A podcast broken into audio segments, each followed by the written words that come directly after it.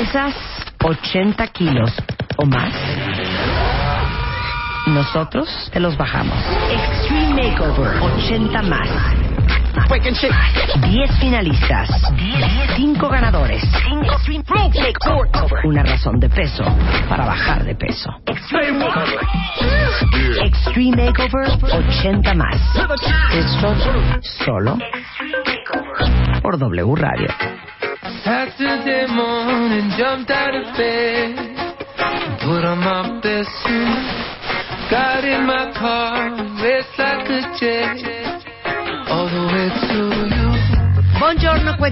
bienvenidos a W Radio. A partir de este momento y hasta la una en punto de la tarde, aparte déjenme decirles, todo esto fue una idea de Rebeca Mangas, obviamente fue una forma muy abierta y muy descarada de tratar de bulearme. Oficialmente lanzamos ya la Chaparrita de Oro 2014. Entonces, todas las mujeres mexicanas que vivan en México, mayores de 18 años, eh, cuentavientes de este programa, y aquí está lo difícil o lo fácil, y que no midan más de 1.55, pueden entrar a nuestra convocatoria de quién de los cuentavientes chaparritas va a ser la Chaparrita de Oro 2014. Vamos a escoger a 20 participantes que van a competir en vivo el 4 de noviembre para ver quién de todas las cuentavientes chaparritas vamos a llamar la Chaparrita de Oro. Y la ganadora va a tener un viaje para dos personas por cinco días, cuatro noches a París. ¡Qué increíble premio! O sea, neta, la que gane la vamos a mandar a París. Gran alegría. ¿Ok? Desayunos incluidos y todo. Está padrísimo. Entonces, como siempre, tratando de inspirar a nuestros cuentavientes a hacer mejores versiones de nosotros mismos, tenemos una sorpresa preciosísima.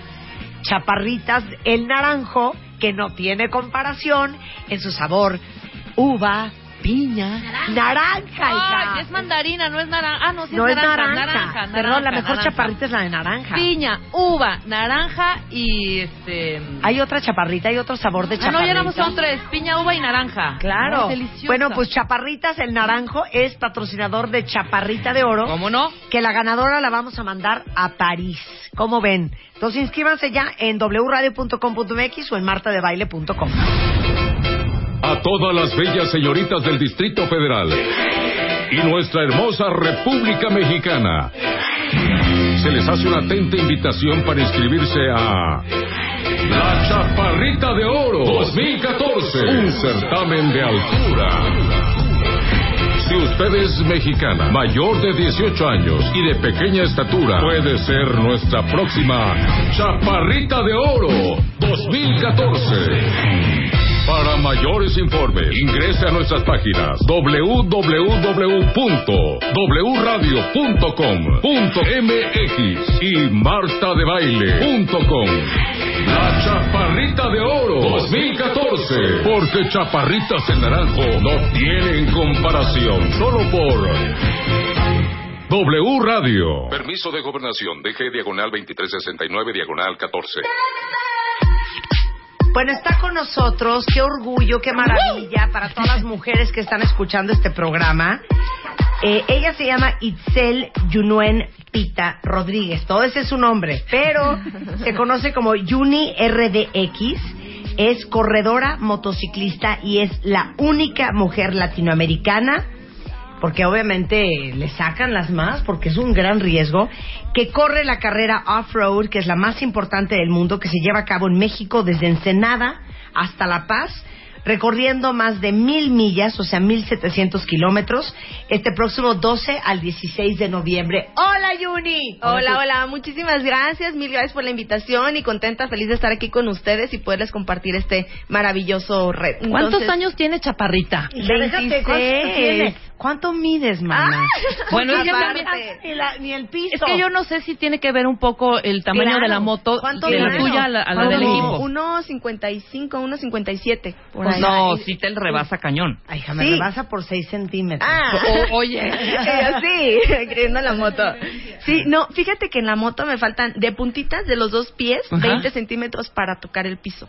20 Hija, pero centímetros. dime Se queda una- colgando es- es- así. Eso me trauma, porque Yo si no toco el piso, No, estás segura, no, ¿no? no me siento segura. Exacto, Entonces, pero hay ¿cómo venciste? ¿Cómo venciste? Fíjate que me costó mucho trabajo, o sea, haz de cuenta, cuando tenía la moto 85 era de mi estatura, estaba perfecta y me sentía segura. Sí, nos pero explica cuando que es la moto cambio- 85. Ah, ok, motor 85 Ajá. centímetros cúbicos, ese es el motor, y es dos tiempos, es más agresivo, pero en motor chiquito, Sí. entonces rapidito se te levanta. Sí. Pero cuando empiezo en el 250 cuatro tiempos, que es más tranquilo, pero a lo largo corre muchísimo más recio que el Sí. 85, es, pues no alcanzo, ¿no? Entonces es así como que mi trauma de que no podía acostar la moto en las curvas porque Claro. sentía que me iba a caer. Claro. Y muchísimas veces me caí así, pero me hizo aprender, oye, no me quiero estar cayendo todo el tiempo, ¿no? Oye, pero qué grueso, hija, porque Así es. Itzel, con una vez que yo me caiga, Ajá. ya no me quiero Sí. subir. Sí, sí, sí. Ya no me quiero subir. Y menos en una curva acostada. Claro, no, no, y me ha tocado esa y muchas peores más.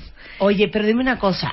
¿Tomaste clases, cañón, qué? No tanto clases, pero sí tuve gente muy cercana a mí que me estuvieron corrigiendo muchos errores. Y hasta la fecha todavía sigo teniendo errores y todavía me siguen corrigiendo, porque uno nunca es perfecto. Aún el piloto más profesional sigue teniendo errores. Claro, Entonces sí es claro. estar cada vez mejor, cada vez mejorando, obviamente eh, dedicándote mucho y esforzándote mucho para que todo lo que te enseñen lo absorbas y lo hagas bien. Y por ejemplo, para quitarme la maña, más bien para tener mañas y quitarme ahora la frustración, este es lo mismo. Haz de cuenta, ahora arranco la moto, o sea, me volteo, la arranco con la pierna contraria, ya que está, obviamente está neutral, ya me doy la vuelta, agarro la moto, me doy la vuelta, la pongo el clutch, le pongo cambio, primera, este, la- les- le voy soltando el clutch tantito, le voy acelerando poco a poco, pego como una corridita, subo el, el primer pie izquierdo en el, en el posapié, Ajá. pego el brinco como bicicleta y, y ya es puro equilibrio. ¡Ay, Sí, claro.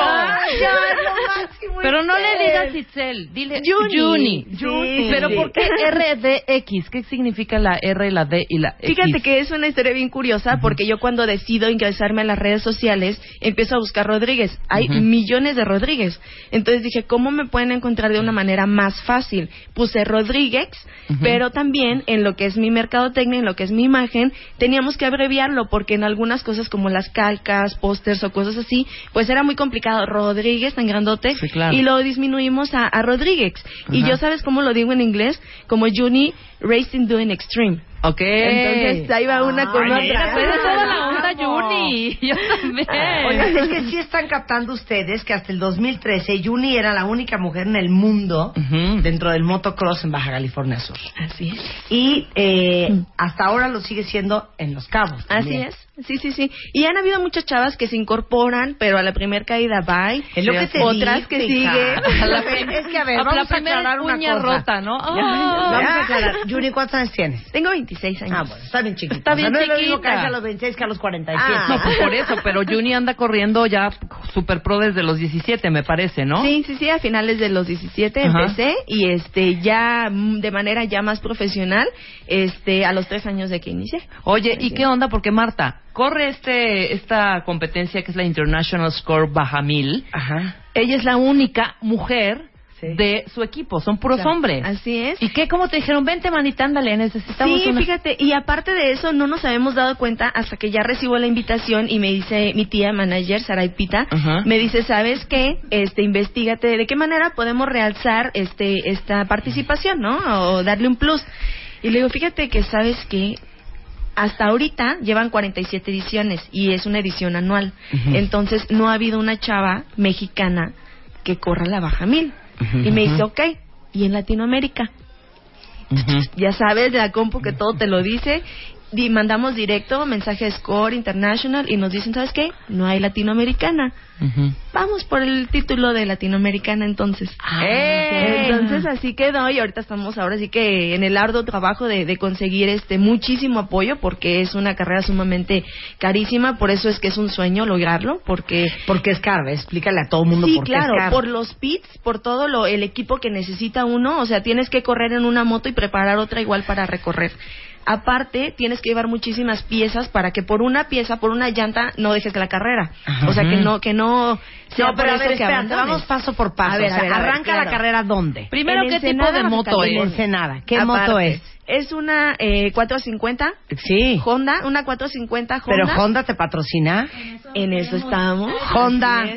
Llamo a los directivos de Honda. Sí, qué onda. Director de marketing de la marca de motos Honda. ¿Cómo es posible que no estén patrocinando a Yumi? Exactamente. No puedo creerlo, ¿eh? Muy mal. ¿Sabes qué? Entonces le hablo a los de Suzuki. En ese o BMW. o sea, claro. oigan, los de Honda de veras, seguramente alguien de Honda está oyendo este programa.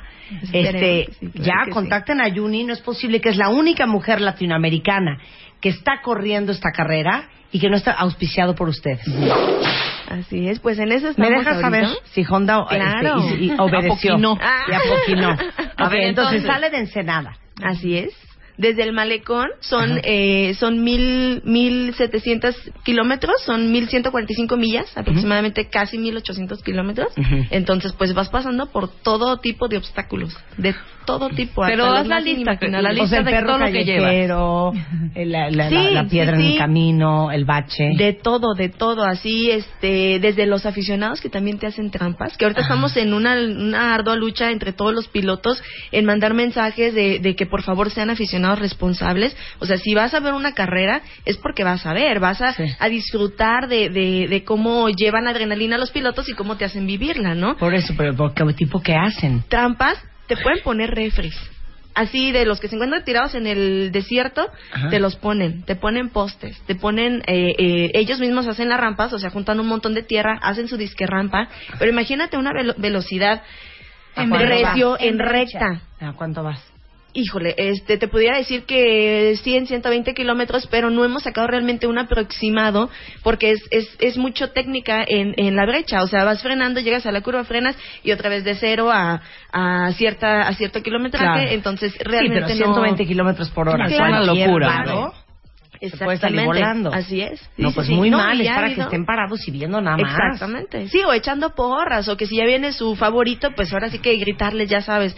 Hay muchísimo, no digo que, no generalizo, porque hay muchísimo aficionado que sí es demasiado responsable y hasta su basurita y todo recogen y se la llevan, pero hay otros que, híjole. Ok, entonces sales de Ensenada Así es. y entonces ¿cuántos días son?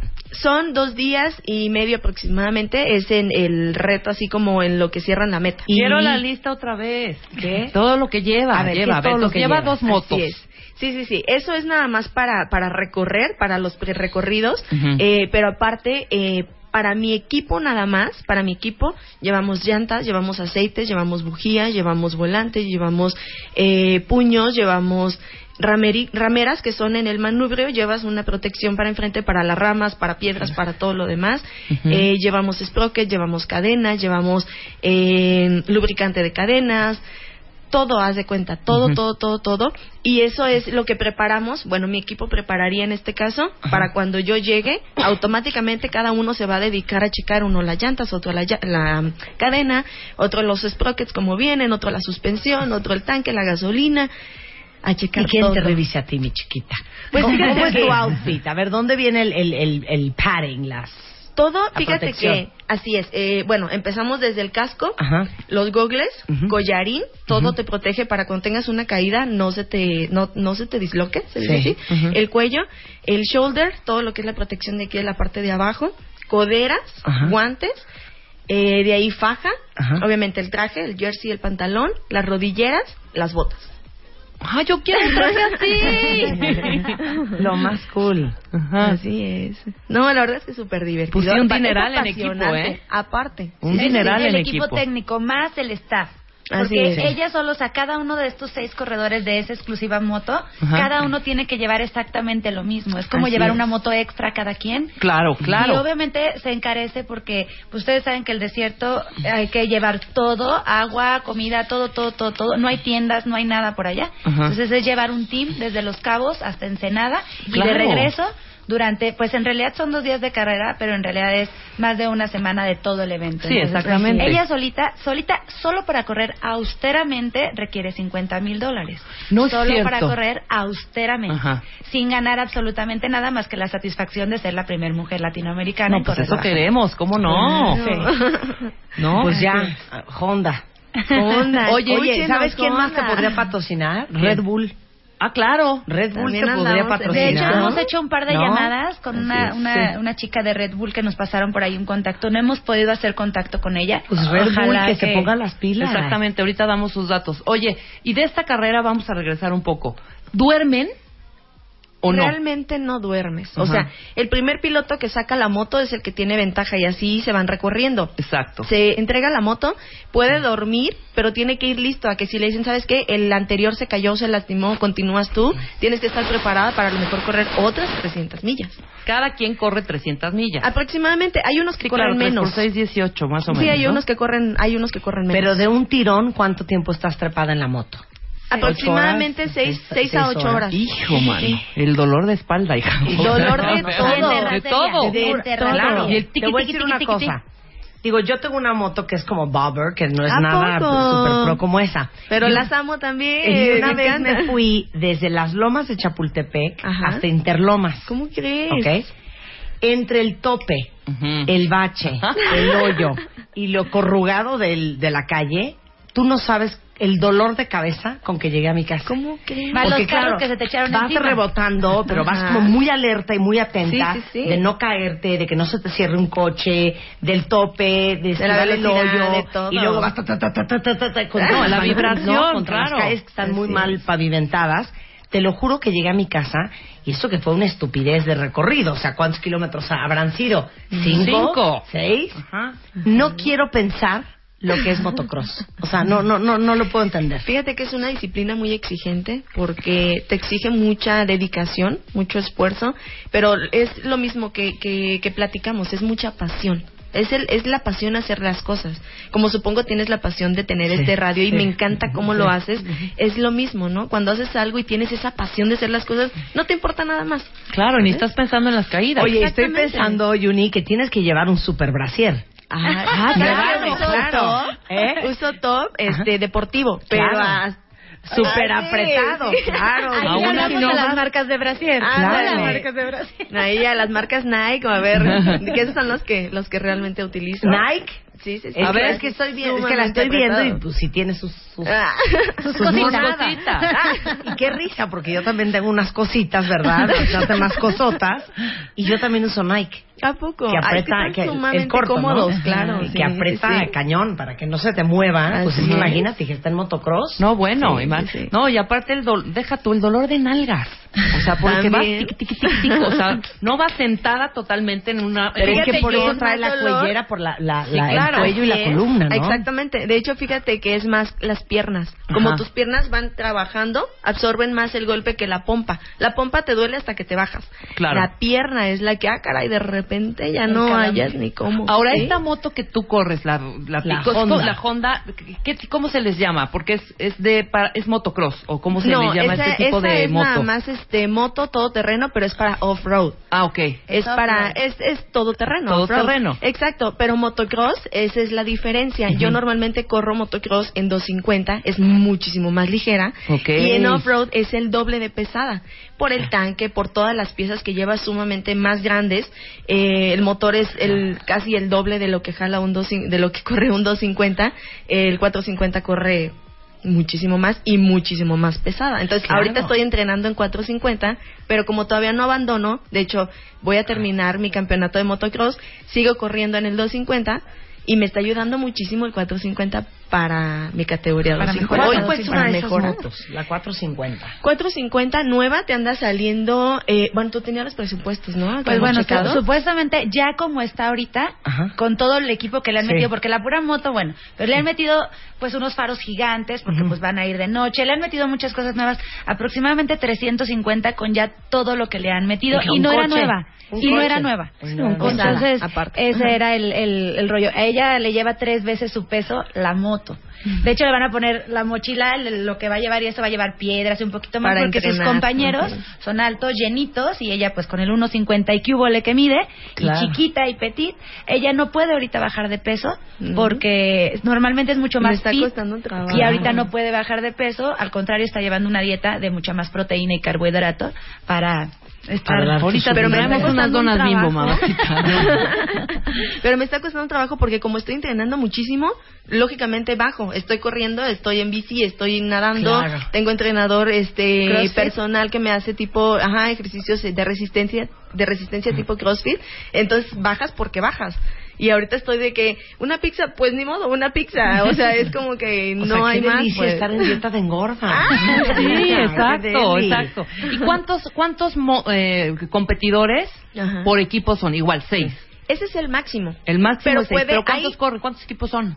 Ah, de hecho, eh, el año pasado eh, sacamos un cálculo aprox, pero de todos los vehículos contando carros, son aproximadamente de 400 a 600 vehículos. ¿Pero cuántos corren? Todos. Todos. Ajá.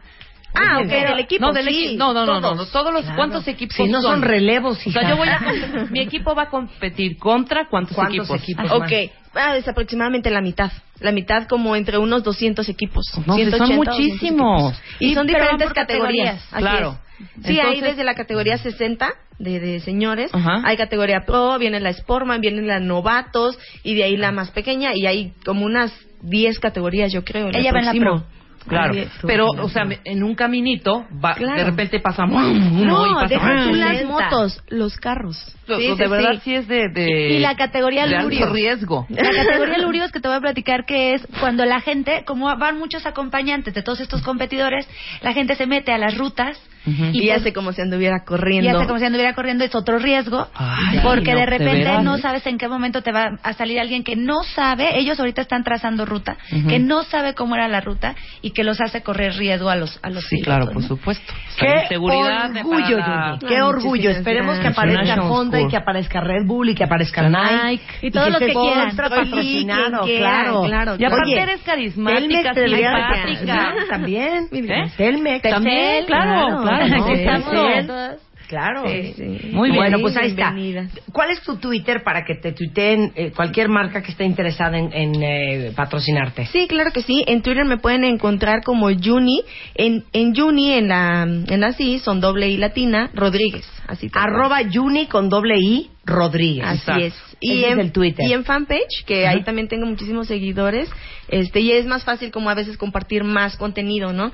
Eh, ahí me pueden encontrar como Juni Rodríguez 101, eh, Gato 101. Juni Rodríguez, Gato 101. Bien. Ok.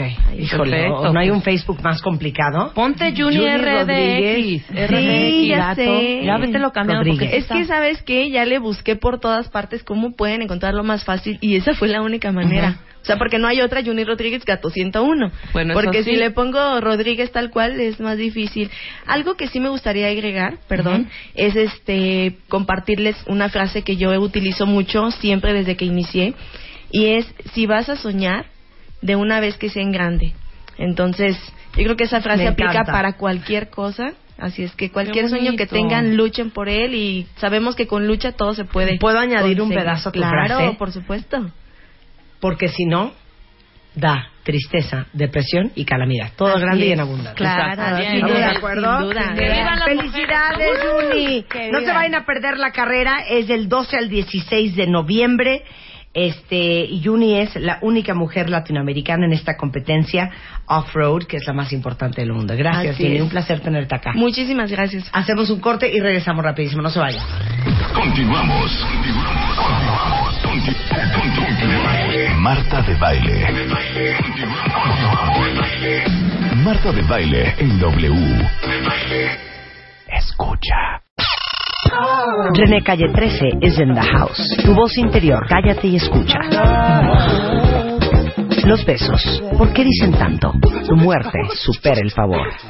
El ejercicio, ¿cuánto es lo menos? Piel de chinita, ¿cómo se cuidan las asiáticas? Mua de octubre, 140 páginas. Pareja, cerebro, amor, salud, consejos y alegrías. Mua, octubre, en todas partes. Una revista de Marta de baile. Bueno, está con nosotros Osvaldo Traba, es director de InstaFit, porque vamos a hablar de algo que seguramente ustedes tampoco pueden seguir viendo. Yo ya no aguanto estar viendo en Twitter y en Facebook el... Uf, qué cansancio. Terminando de correr 18 kilómetros. ¡Wow! ¡Qué maratón! Me eché cuatro clases de spinning al hilo. Mmm, qué rico, este jugo de verde. Llevo 28 años, ya sabes, tomando solamente este comida vegetariana cruda. O sea, ya no puedo con este rollo del fitness, Osvaldo, que yo no sé si es neta o si lo hace uno de veras por compartir de corazón o nada más para estar O las apps, hija, las apps, el Las app- apps. hay apps en, en, en el iPhone y ahí te va poniendo, te marca y te tuitea y te facebookea. Entonces, Ah. fulanita de tal ha corrido 3 puntos a una velocidad de 50, o sea, Ay, dices, no, ya, qué horror. por favor. A ver, Osvaldo. No, es una cosa gruesísima, Marta, que hoy todos los días vemos y todos te conocemos y vas a ver lo que vamos a platicar hoy. Es algo que no hay manera que no conozcas o peor aún, que no seas. Sí, claro. Porque- O que no lo hayas visto. Ex- exactamente, ¿no? Ok. Entonces, bueno, o sea, y, siguiendo el tema que platicamos hace un par de semanas que estuvimos por acá, cuatro semanitas, en el que hablamos de dison- disonancia cognitiva y cómo es un mecanismo de defensa para quitarnos el estrés, pues mucho de lo que hacemos también es hablar de que queremos estar fit, de que queremos bajar de peso, de que queremos sentirnos mejor, pero no siempre lo llevamos a, a la realidad. Y hoy vamos a hablar de cinco tipos de personas que probablemente tú has visto en muchos lugares y vas a tener unas historias increíbles. Sí. De gente que habla o dice o se viste o parece fit, pero en realidad Su vida no es así. Que han elegido la pose fit, ¿no? Que es algo que está, como bien lo decías ahorita, súper de moda, ¿no? A ver, a ver en cuál de, de- en cuál aplican todos ustedes. Ok, el primero es fit for the show. Exactamente, fit for the show. Y aquí tenemos a la persona que todo, es justo lo que estabas mencionando ahorita, todo lo publica en redes sociales. Eh, va al gimnasio y no cuenta si fue al que fue al gimnasio si no se toma una selfie en el gimnasio. Ujú. Eh, escoge un deporte nuevo y bueno, antes de empezar a hacer el deporte nuevo ya tiene Todo el outfit. todo el outfit. Entonces, digo, yo cuando empecé a jugar golf, que pequé de lo mismo, me decían, oye, bueno, tú pareces profesional. Digo, mientras parezca, todo perfecto, ¿no? Porque ya traes todo el equipazo. Y entonces, bueno, o sea, estás viendo a gente que compra el equipo más moderno y más caro, o sea, gente que de verdad gasta muchísimo dinero en aparentar. Gente que está, sube y sube fotos y el comentario. Gente que hace todos los detox. Eh, Ah, eso es no sé, sí, maravilloso, bueno. claro. Sí. Pero el detox solo cuenta si subes tu foto con tu botellita así junto diciendo, Claro. uff, tres días y medio de detox. Me Exacto. siento como de lujo, ¿no? Sí. Y ahorita vamos a hablar de la otra parte que no te cuentan en sus redes sociales. O no para de hablar del CrossFit, pero en realidad va una vez al mes. Eso es lo eso tampoco cuenta. Pero del detox, hija, o sea, día 4, con un poco de dolor, pero no me rindo. Adelante para el día 5, ¿no? Cuando están en los Sí, días... claro. Sí, ¿no? sí, sí, mi día tal. Y la foto así de, mmm, qué ligera me siento, ¿no? Y entonces están solo aparentando, aparentando, aparentando, aparentando. Y pues nunca sabes qué es lo que están haciendo después. ¿Tú conoces a alguien así, Rebeca? No, Bueno, uy, Yo he visto mil en redes.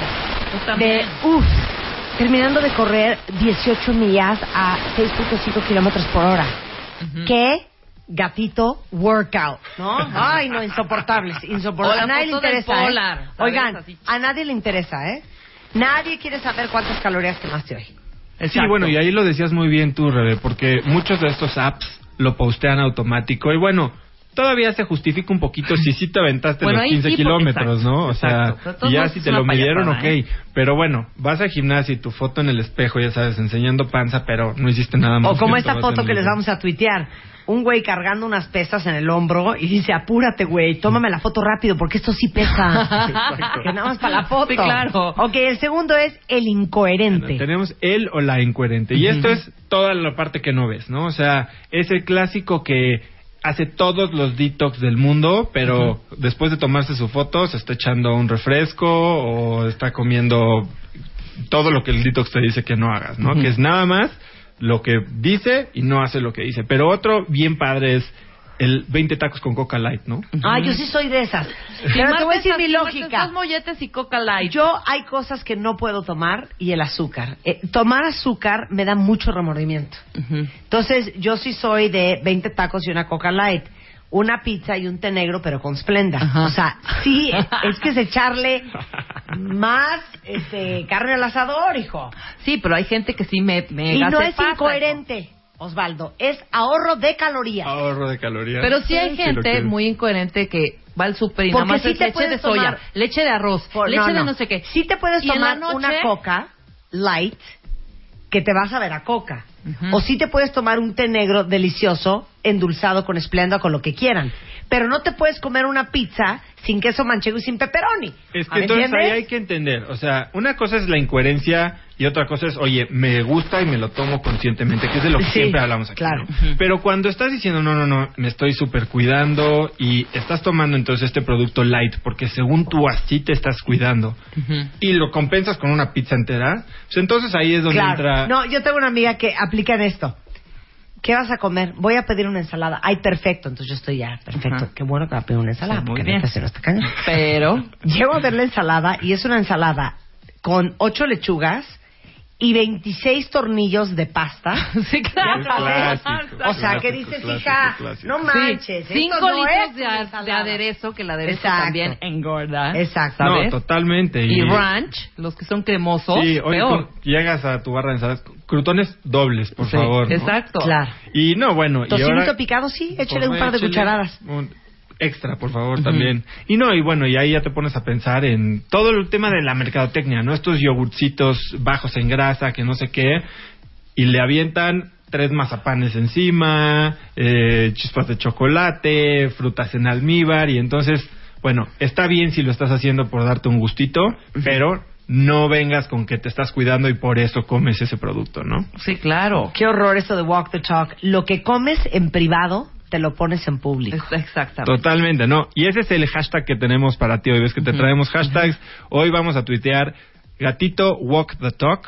¿Para qué? Para que estés haciendo lo que predicas, ¿no? Exactamente. Ok, vamos con la lámpara maravillosa a ver quién aplica en esta sección cuenta bien. Híjole, ¿Cuál es esa? Es tristísimo aquí, Marta, porque yo creo que todos los mexicanos somos víctimas de este padecimiento de querer todo al instante, de inmediato, lo más fácil, sin importar, o sea, compramos el sueño.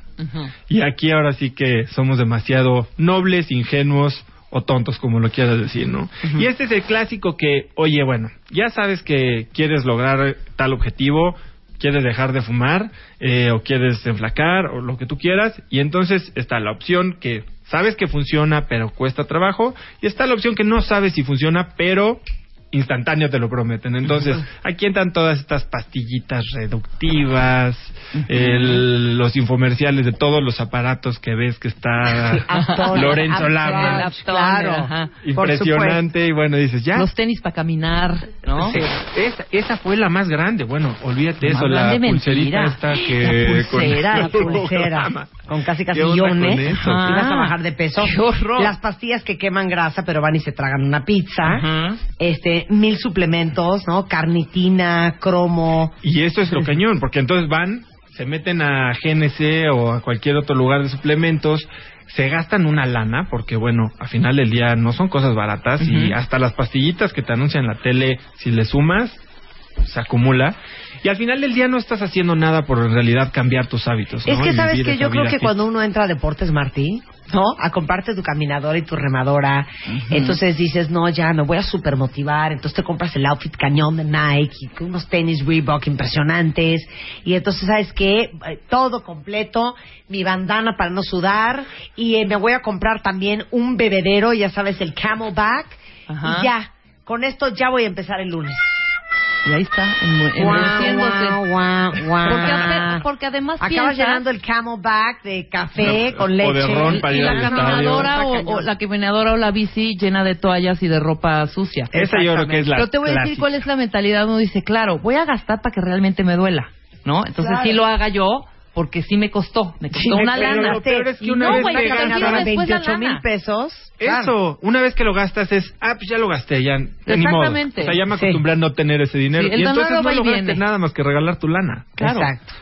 Ahí está, la lámpara maravillosa. Ahora vamos con las skinny fats. Esta es algo que pues, también hay que tener un poquito de cuidado porque puede ser hasta un síntoma de cosas un poquito más serias como desórdenes alimenticios. No vemos a todas estas niñas principalmente que son medio modelitos, que se las dan de fit por estar con su Muy flacas. cafecito light, son muy flacas, tal vez por genética y por complexión, pero mucho es porque están o sea, están flacas porque están dejando de hacer cosas saludables, digamos, dejando de comer y se echan un cigarrito y un cafecito en vez de estar comiendo.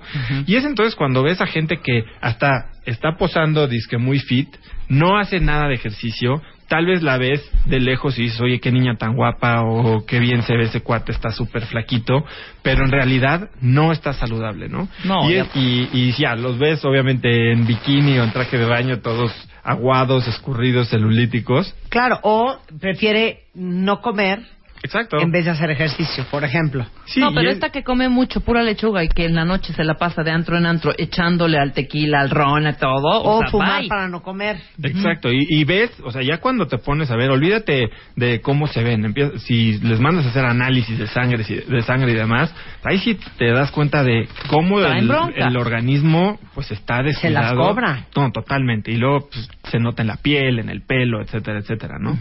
Entonces, bueno, este es el, el cuarto. Y el quinto, bueno, es, yo creo que Aquí se me apuntan clásico. varios también. Sí. ¿eh? Aquí- ¿Cuál es el quinto, Osvaldo? El socialite de Jim. Este, yo creo que todos lo hemos conocido.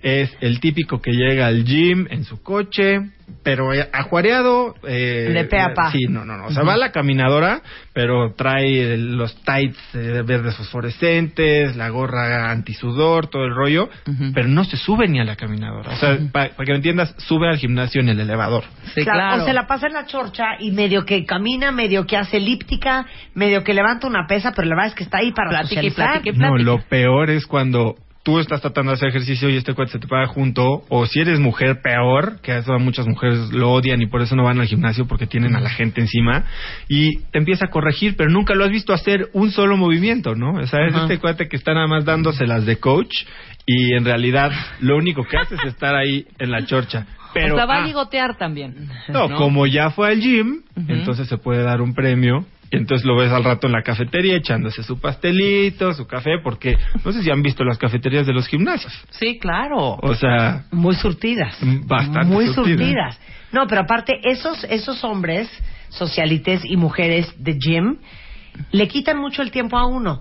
A mí me pasaba, yo estaba trepada en la caminadora o en el Stairmaster, se me estaba saliendo a la mitad de un pulmón, agotada, y llegan a quererte platicar como si tú pudieras hacer ejercicio y platicar totalmente, simultáneamente. Totalmente, o hasta hablar de negocios si quieres, ¿no? O sea, Claro, de acuerdo. Entonces, bueno, de, ¿por qué hablamos de estos cinco? No se trata nada más de venir y burlarnos de la gente, porque, bueno, pues no, no se trata de eso. No se trata de, ok, tienes Hacer que tomar, conciencia. hacer conciencia y tomar la decisión. ¿Quieres ser o quieres verte fit? Y una ¿Quieres cosa, ser o parecer? Fe- cero parecer. Y es mucho mejor el que te digan cómo le hiciste o cómo le haces y dejar que los resultados hablen por sí mismos que a que te digan, oye, no que muy muy, no que estabas muy clavado en fitness y, y o sea, walk the talk. Walk the talk es el hashtag de hoy. Y al final del día, pues traemos tres puntitos que es en lo que queremos eh, poner atención hoy, que es, si vas a ser fit o quieres ser fit, primero, lo que dijimos el otro día, sé fit contigo, que sea un compromiso contigo y no por andar ni perteneciendo a un grupo, Ni faroleando, ni, faroleando, ni- claro. ni presumiéndole, ni Claro. ligando. Ahora, ser fit no tiene que ser caro ni flashy. Ser fit no significa ir al triatlón más um, furufo. Ni tener los aparatos, ni ir al gimnasio más cañón y más caro que hay. se Tampoco. puede ser fit en tu casa, en unos shorts viejos, haciendo ejercicios Y bien con dos guiados. botes de Clorox en vez de pesas. Exactamente. Así, ¿eh? Y no tienes ni siquiera que estarle presumiendo a la gente. Y, y sentarte en una mesa a comer y tú cuidar lo que tú comes no tiene que significar estar ni juzgando al de junto, ni presumiéndoles que por qué qué dieta paleo estás haciendo, ni nada. O sea, Ok. es por ti. Y tres, Y por último, es un estilo de vida. No es algo que se hace un ratito, no es algo que como está de moda el detox lo haces cinco días y ya con eso ya la libraste y ya eres totalmente fit. Vas a cambiar tu vida en el momento en que lo decidas para siempre. Muy bien. Bueno, pues ya está. Si ustedes entran, porque Osvaldo Traba trae eh, alegrías, él es director de Instafet. Si entran a arroba osotrava o Instafit MX, ahí hay muchas alegrías para todos ustedes si quieren realmente walk the talk y vivir una vida fit y bajar de pesos y estar sanos y estar fuertes. Así es, pues les tenemos el 20% de descuento que siempre regalas tú, Marta, con tu apellido de baile Ujú. en instafit.com.mx. Bueno, pues Ahí muchas está. gracias Osvaldo, un placer tenerte aquí, querido. Gracias. Hacemos una pausa rapidísimo y ya regresamos, cuentavientes. No se vayan. Escribe a Marta de Baile. Escribe radio arroba martadebaile.com radio arroba martadebaile.com Escribe solo por W Radio. A Marta de Baile. Arroba Marta de Baile. Tuitea. Tuitea. Arroba Marta de Baile. Tuitea. Solo por W Radio. Hace años no venía Marco Daniel Guzmán, tanto que nos gusta la viajadera y la vacación, querido. Sí, Marta, ¿cómo estás? Marco Daniel Guzmán de Viaja Bonito y que aparte acaba de lanzar un gran blog que se llama reportelobby.com Así es, para que Reporte le echen un ojo. Ujú, Sí, mira, en Reporte Lobby lo que estamos haciendo es dándole luz a la información que a veces nos harta que no esté disponible. Ejemplo, por ejemplo, tenemos artículos como las 10 aerolíneas más seguras del mundo, cuánto cuesta un avión, por ejemplo, cuánto cuesta un avión comercial, quién domina la industria de los cruceros en el mundo, cuántas compañías, por qué México sigue siendo el destino favorito de los americanos a pesar de los warnings que nos ponen cada mes, cómo funciona un motor de reservaciones detrás de que tú estás haciendo ahí como el pase mágico de la... Entonces, toda esa información que a veces no tenemos... curiosidades, curiosidades. Sí, sí, sí. No, pero te sirve. Pero en un sentido muy profesional, Marta, que le sirve tanto al usuario como al profesional del turismo, por así decirlo, ¿no? Entonces, hoy traje un estudio que reveló, porque yo soy muy fan de una página en internet que se llama Hostel Tour, que es española. Como saben, los españoles están años luz en construcción de producto turístico y ellos publicaron un estudio que se llama 12 nuevos tipos de, bueno, fueron 10, pero yo le puse dos más ahí de mi cosecha. 12 nuevos tipos de turistas que están marcando tendencia. Y la palabra tendencia es un poco difícil utilizarla, ¿no? Porque de pronto de hablar de las nuevas tendencias a veces como que se te hace como bolas, Insoportable. insoportable.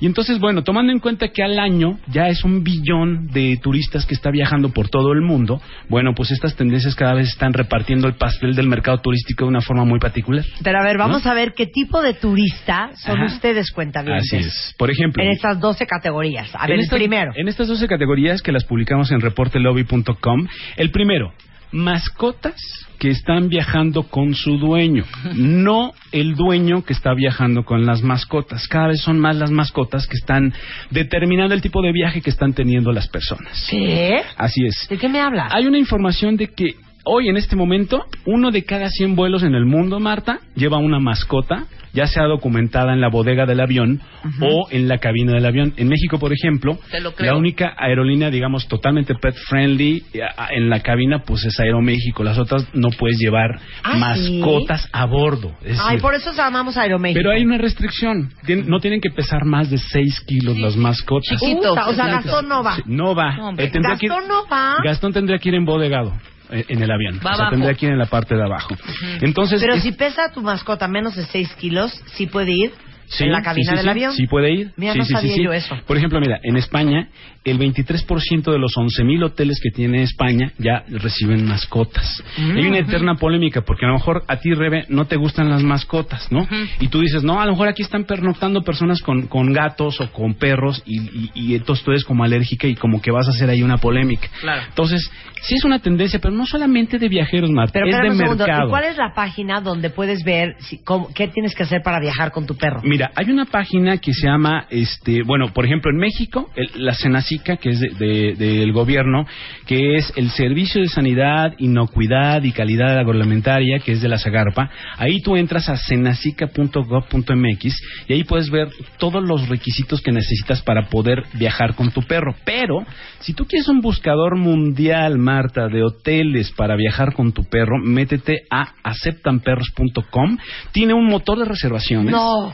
Y ahí tú puedes elegir el país al cual vas tú y Está ahí increíble. puedes hacer, este, hacer el check-in con tu perro. Bueno, Boca, Solo hay hoteles que aceptan perros. Aceptanperros.com es lo mejor que he oído. el Boca. Chica en Acapulco es Ajá. pet friendly. Es pet friendly, Me por encanta. ejemplo. Sí, sí, sí, sí. Hay otros, por ejemplo, eh, otros portales como el hotdogholidays.com, que aparte, lo, lo que me encanta de ciertos blog, este, páginas, Marta, es que ya tienen blog al lado y el blog tiene una especie como de temática que te ayuda Marta, a escoger y a tener tips si es que tú vas a viajar ya con tu mascota. Entonces, y aparte hay menús, hijo. Hay menús. O sea, en los hoteles te ponen hasta el menú. No, ya, ya escogiste el hotel. que Gastón no lo aceptarían en Y ningún ves así. hotel. Sí lo aceptan. Sí, Solo porque tiene ser. 92 Hay unos que son más grandes.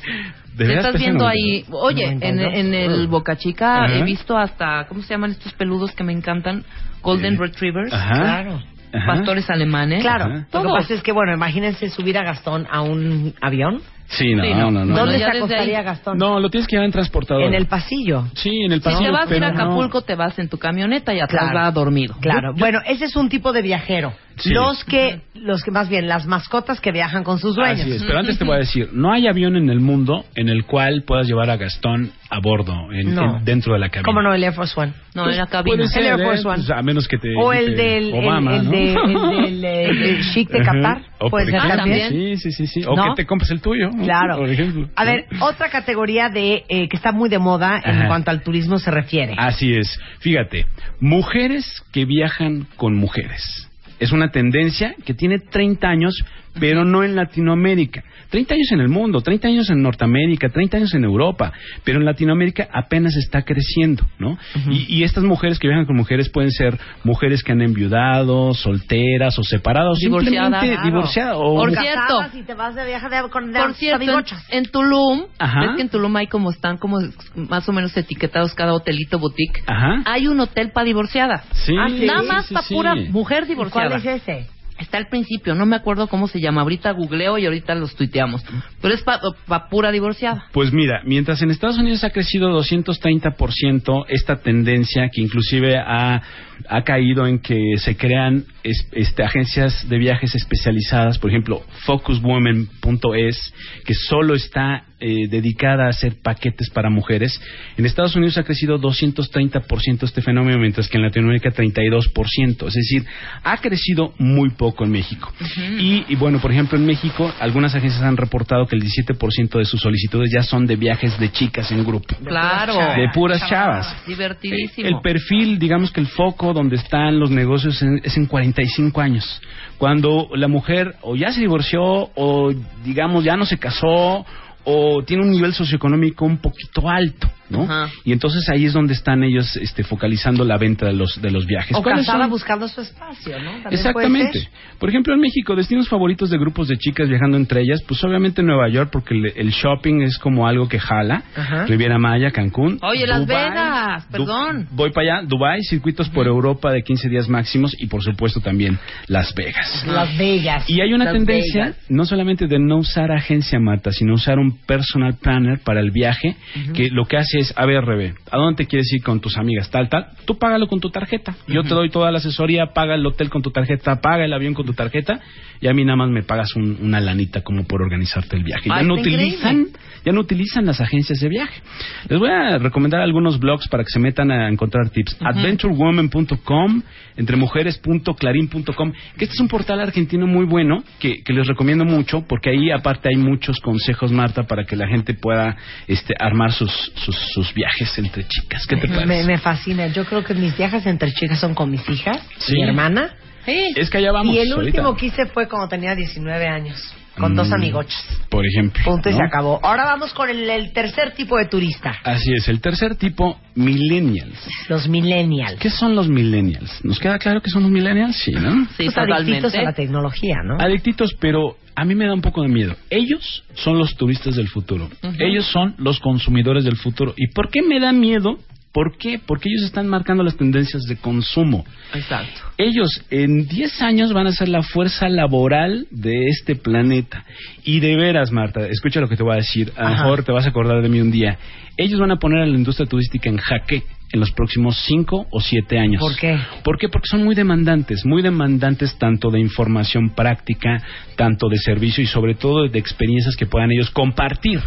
Pero porque está si no se comparte, te- no sirve. Pero te voy a decir una, claro, si no se comparte no sirve. Pero Entonces, te voy a decir algo. espérate, entre los 80s y los Ajá. 90s. Es- Pero no Esos son los millennials. Exactamente. no, no hacen como una preferencia, no hacen lealtad con nada. O sea, es decir, Ahorita no. ahorita no, o sea, no hacen Pero ya que lealtad. entren a la fuerza laboral, lo van a hacer. Están cambiando y cambiando y cambiando. No nos importa estar un año en X empresa en Ajá, marketing, ganando, ganando lo que sea. Sí.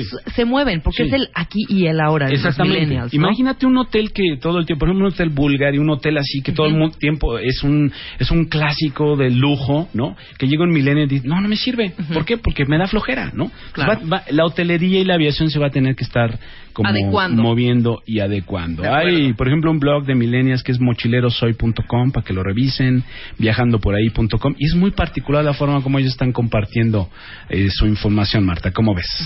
Pues sí, a través de las redes. Así es. Ahora sí que sin mi iPhone no voy. Claro. Exactamente. Y también hay una tendencia también más abajito, Marta, que son los, los teenagers que están ya también viendo mucho videoblog, están consultando blogs en línea, ya tienen a sus héroes en blogs, ya no ven noticieros de la tele, ya están en otro canal. El papel les da flojera. Entonces, este, ellos también no hay que perderlos de vista. Esta es otra tendencia. Ok, la cuarta. Esta, la- el nuevo viajero de lujo, Marta. ¿Cómo, ¿Cómo es el nuevo viajero de lujo para ti? ¿Cómo te imaginas que sea este nuevo viajero de lujo? El nuevo viajero de lujo no es como el que nosotros conocíamos del viajero de lujo, que era como tu tío, como tu abuelito que Sí, ya iba... gente mayor, ya gente con mucho dinero, sí, ¿no? Sí, sí, sí, que se dejaba llevar por estos books de, de, de turismo y de viaje con fotos fantásticas. No. El nuevo viajero de lujo tiene un poco que ver con las nuevas generaciones. Los hoteles, las aerolíneas ya se están moviendo hacia las generaciones X y Y y millennials están dejando atrás los famosos baby boomers que en algún momento fueron los preferidos de los viajeros de lujo. Entonces, ¿qué está pasando? La palabra de lujo, Rebe, se está reinventando. Ok.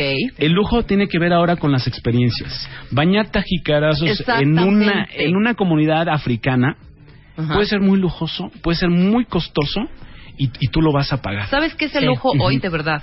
Es eso. Esta parte sí que ellos dicen, donde no hay aire acondicionado, donde no hay tele, Exacto. donde no entra tu, tu iPhone. Sí.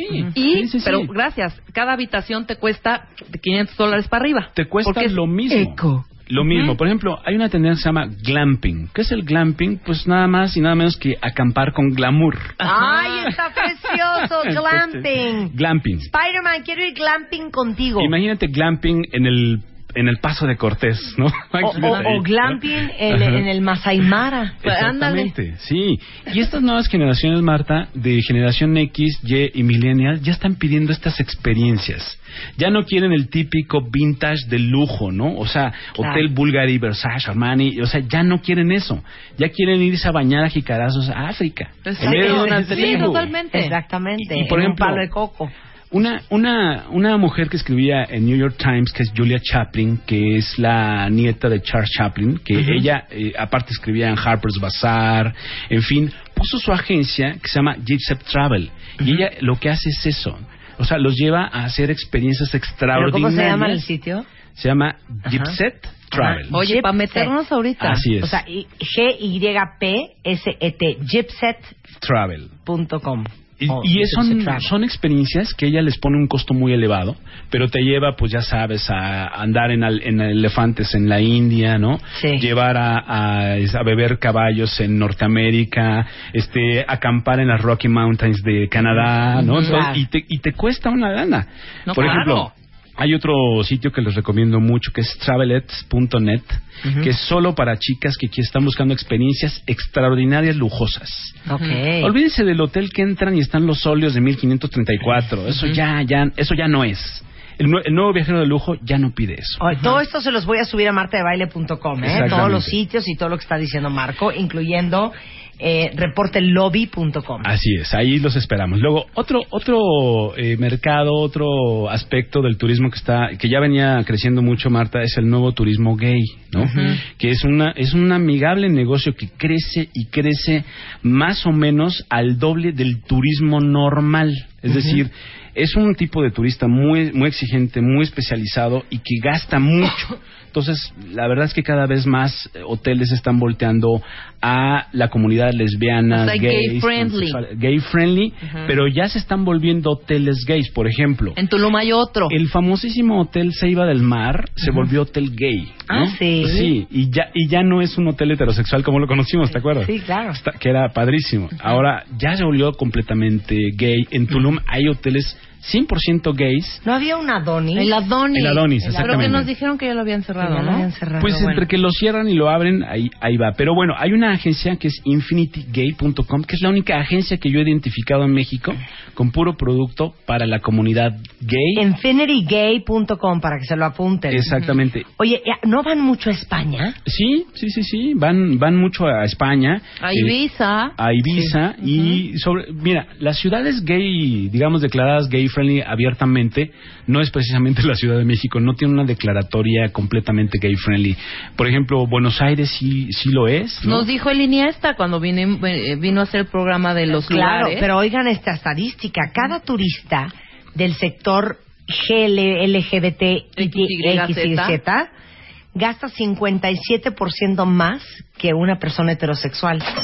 Viaja por lo menos tres veces al año y tiene 70% más posibilidades de viajar en cualquier época del año. Así es. Claro, de entrada, muy pocos tienen, Tienen hijos, niños, ¿no? exacto. exactamente sí entran como también de, de esta tendencia que hubo un tiempo que eran los dink ¿no? Sí. que si Double son- income, no kids. exactamente si son pareja dos y no tienen hijos pues todo lo que gastan pues, se lo Es echan para encima. ellos, por supuesto. Bueno, entonces, infinitygay.com. exactamente Ok, ahora vamos con la sexta categoría. Esta secta es un poco clásica, Marta, ya la conocíamos, pero si nos apegamos a lo que un día Walt Disney dijo, crea un lugar donde los niños quieran ir y los adultos lo seguirán. Claro. Entonces, esta tendencia lo están adoptando en muchas partes del mundo.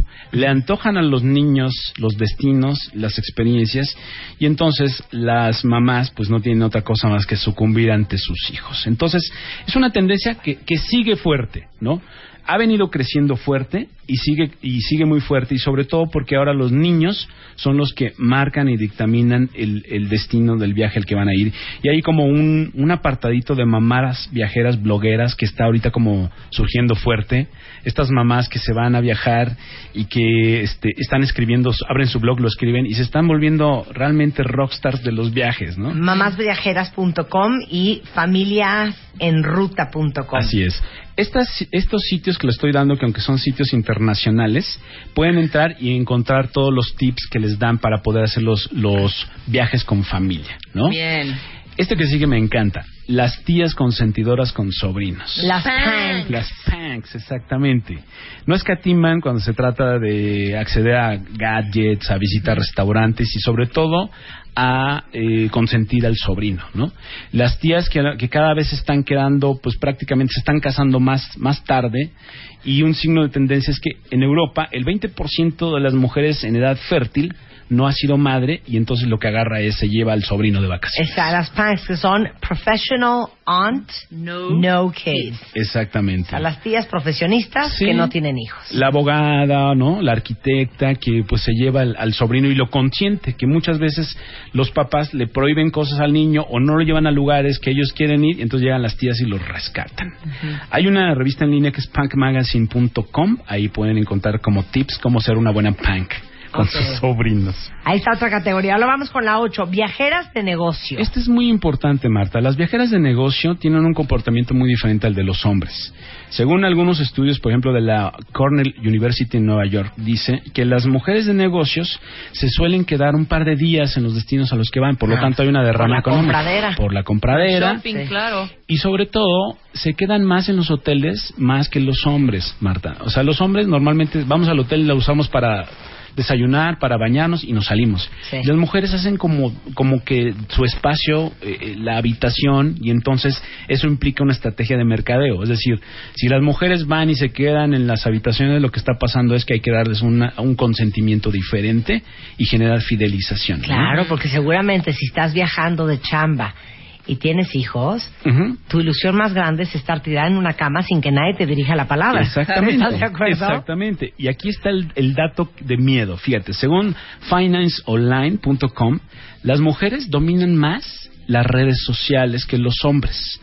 Y ellas, por lo tanto, son las principales que se quejan en los Facebooks y en los Twitters de los hoteles sobre un mal servicio, una mala cara, concierto, un lo que sea. Entonces, se reciben mayor número de quejas de mujeres que están viajando de negocios que de hombres. Los hombres nos vale prácticamente. Sí. Y ellas dominan las redes sociales. Entonces, esta es una tendencia muy importante, sobre todo los hoteleros están poniendo mucha atención en las mujeres viajeras. La siguiente categoría, Singles. Singles. Singles. Bueno. Singles. Uno de cada cuatro hombres en edad de 40 y 44 años vive solo en, en el mundo. Y estas, eh, esta es una tendencia de la industria turística que quiere seguir cada vez captando más a estos singles que viajan solos. Prácticamente están Con harto varo. con harto varo, se lo gastan, ya sea que viajen de negocios o viajen solos, hagan lo que quieran, ¿no? Esa es una, una categoría que están poniendo mucho, eh, mucha atención la industria turística. Hay un sitio que es viajarsolo.com, que ustedes si son solos o solas, métanse y van a encontrar buenas recomendaciones para armar sus itinerarios. O ¿No? solterosdeviaje.com. Solterosdeviaje.com. Pero si hay, si hay hoteles de singles así. Mira, como tal, todavía no. ¿Por qué? Porque implica una modificación de tarifas, ¿no? O sea, sí serían Claro. más caros. Serían más caros, pero obviamente si hay un hay un público que lo paga, pero que yo sepa, a un hotel solo singles en México todavía no. Regresando del corte, nos faltan dos categorías del tipo de turista que está últimamente muy de moda. Ya hablamos de las punks, ya hablamos de eh, niños con familia, ya hablamos turismo gay, ya hablamos Viajeras de de mujeres que negocios. viajan solas, este, so- o solamente con mujeres. Regresando les vamos a dar dos categorías más. Pero si ustedes quieren saber de mil curiosidades sobre el mundo de los viajes, entren a reportelobby.com, que es de Marco Daniel Guzmán. Así es. O viajabonito.mx. Viajabonito.mx, ahí estamos también. Hacemos un corte y regresamos. Llama a Marta de Baile. Llama a Marta de Baile. Llama a Marta de Baile. Llama a Marta de Baile. Llama a Marta de Baile. Llama a Marta de Baile. Llama a Marta de Baile. 5166-8900. Llama a Marta de Baile. Y 01800-718-1414. Llama a Marta de Baile. Marta de Baile en W. Ya regresamos. Regresamos. Marta de Baile en W. Marta de Baile. Préndete. Estamos de regreso en W Radio con Marco Daniel Guzmán, experto en viajes de Viaja Bonito y de reportelobby.com, que vale mucho la pena que lo visiten porque hay mucha información muy curiosa sobre los viajes. Hablando de 12 nuevas categorías o estilos de turistas que se han descubierto últimamente en el mundo.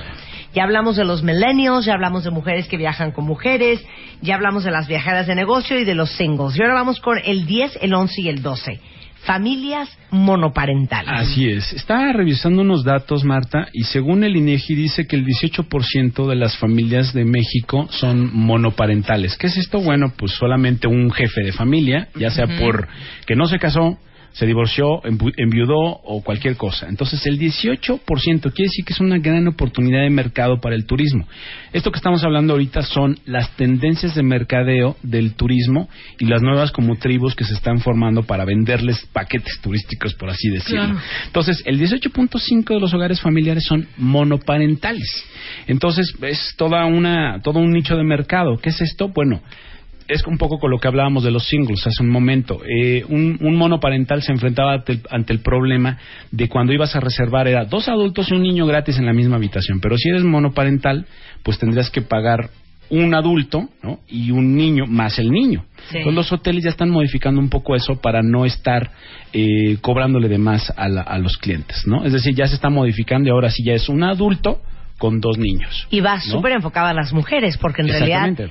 Ahí está el target. Así es, las mujeres son las que están decidiendo. Y si tomamos en cuenta que antes de las mujeres son los niños, pues ahí está como la línea de mercadotecnia directa, ¿no? Ok, número 11. A Ah, ver, ¿quién de ustedes es? Métanse Sí. a saposyprincesas.com. Lo encontré es muy bueno para encontrar datos sobre cómo planificar viajes monoparentales. Bien. Ok. Ahora sí vamos con el número 11. Viajeros de naturaleza. Esto de viajero de naturaleza, no sé si a ti te encante ir, por ejemplo, a ver cómo viven en, la selva lacandona, ¿no? Los, los, Además de padrísimo. por ejemplo. he ido. Y, e ir a hacer como, por ejemplo, tirolesas. ¿Por qué? Porque ahora los lacandones ya han dejado de sembrar maíz para volverse expertos en turismo y guías de la selva lacandona. Esta tendencia de naturaleza es la que más ha crecido en los últimos dos años, a una tasa del 65% y vale 265 mil millones de dólares al año. Es decir, están buscando los turistas cada vez más experiencias de naturaleza. Claro.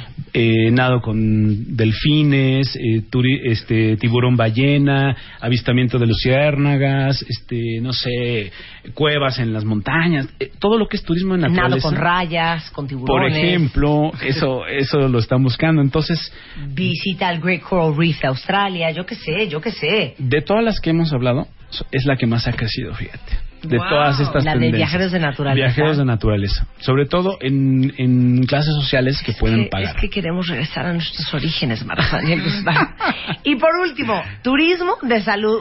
Uy, yo de aquí conozco muchos. ¿No serán, por ejemplo, muchas conocidas mías que se fueron a Perú a operar la nariz, que se fueron a Colombia a poner chichis, que se fueron a Brasil a hacer las nalgas? Este tipo de salud. Sí. O los que se van a Houston a tratarse al- algo, ¿no? Claro, puede ser de aquí para allá o de allá para acá. Porque, por ejemplo, de Estados Unidos y Canadá, Marta, pueden pagar entre 36 y hasta- hasta 89% menos ellos, los estadounidenses y los canadienses, aquí en México, en operaciones que allá les cuestan más, llámense estéticas de nariz, Claro.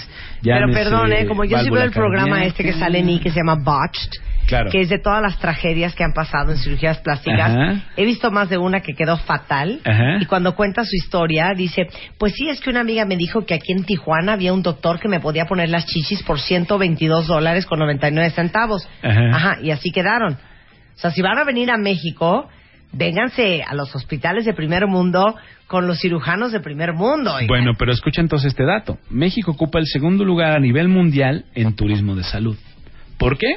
Porque sí es re barato venir aquí a operarse, a México. Claro. Sobre todo los gringos y los canadienses vienen a operarse y pasan estas cosas, pero sí está reportando muchas ganancias en México. O sea, a lo mejor, pues mucha gente va a operarse a Houston y todo, pero ellos vienen aquí. Es que oigan esto, un bypass cuesta en Estados Unidos más o menos 144 mil dólares. En México cuesta 27 mil. Así es. Una cirugía de columna en Estados Unidos te puede costar hasta 100 mil dólares. En México te puede costar 12 mil. Y esto que les va a aprender. Una liposucción puede costar entre 9 mil y 2 mil este, eh, dólares en Estados Unidos y hasta 15. Y aquí en México, pues de 2.800 en adelante. Exactamente. Sí, sí, sí. Por eso es que México está despuntando en turismo de salud. Aunque también, por ejemplo, tratamientos de drogas, Ajá. Cuba es lo máximo para, para turismo de salud. Si tú eres drogadicto y me estás oyendo, pues ve a Cuba. Ahí te puedes sanar, ¿no? No estés dando buenas eh, malas ideas. Oye, en Sí. turismo de salud hay algún blog, alguna página? Fíjate, eh, turespacio.com tiene varias cosas. Ahí pues, se pueden Tu- meter tour, Tour Espacio. turespacio.com. PR. Exactamente, ahí pueden entrar a encontrar más información. De cualquier forma, lo vamos a poner en tu sitio, Marta, de Sí. martadebaile.com. Y si Sí. entran en reportelobby.com y nos siguen en el Twitter en reportelobby, ahí les vamos a estar poniendo y les gustan los numeritos, los porcentajes, Las estadísticas. las estadísticas, el detrás de todo el turismo, ahí lo vamos a estar poniendo. Y si no, también tradicionalmente en el viajabonito.mx, que ahí estamos ya desde hace algún tiempito. Y tenemos eh, nuestro sitio tradicional de experienciasviajabonito.com, que es donde lo estamos invitando a hacer muchas cosas. Por Bueno, ejemplo, ¿ustedes saben cuánto cuesta un avión? ¿O cuáles son las 10 aerolíneas más seguras del mundo para volar?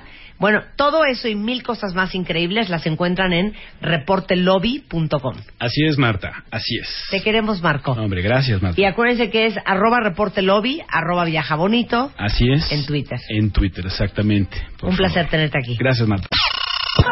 René Calle 13 is in the house. Tu voz interior, cállate y escucha. Los besos, ¿por qué dicen tanto? Tu muerte supera el favor. El ejercicio, ¿cuánto es lo menos? Piel de chinita, ¿cómo se cuidan las asiáticas? Mua de octubre, 140 páginas. Pareja, cerebro, amor, salud, consejos y alegrías. Mua, octubre, en todas partes. Mua. Una revista de Marta de Baile. René Calle 13 is in the house. Tu voz interior, cállate y escucha. Los besos, ¿por qué dicen tanto? Tu muerte supera el favor.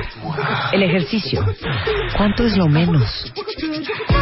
Piel de chinita, ¿cómo se cuidan las asiáticas? Mua de octubre, 140 páginas. Pareja, cerebro, amor, salud, consejos y alegrías.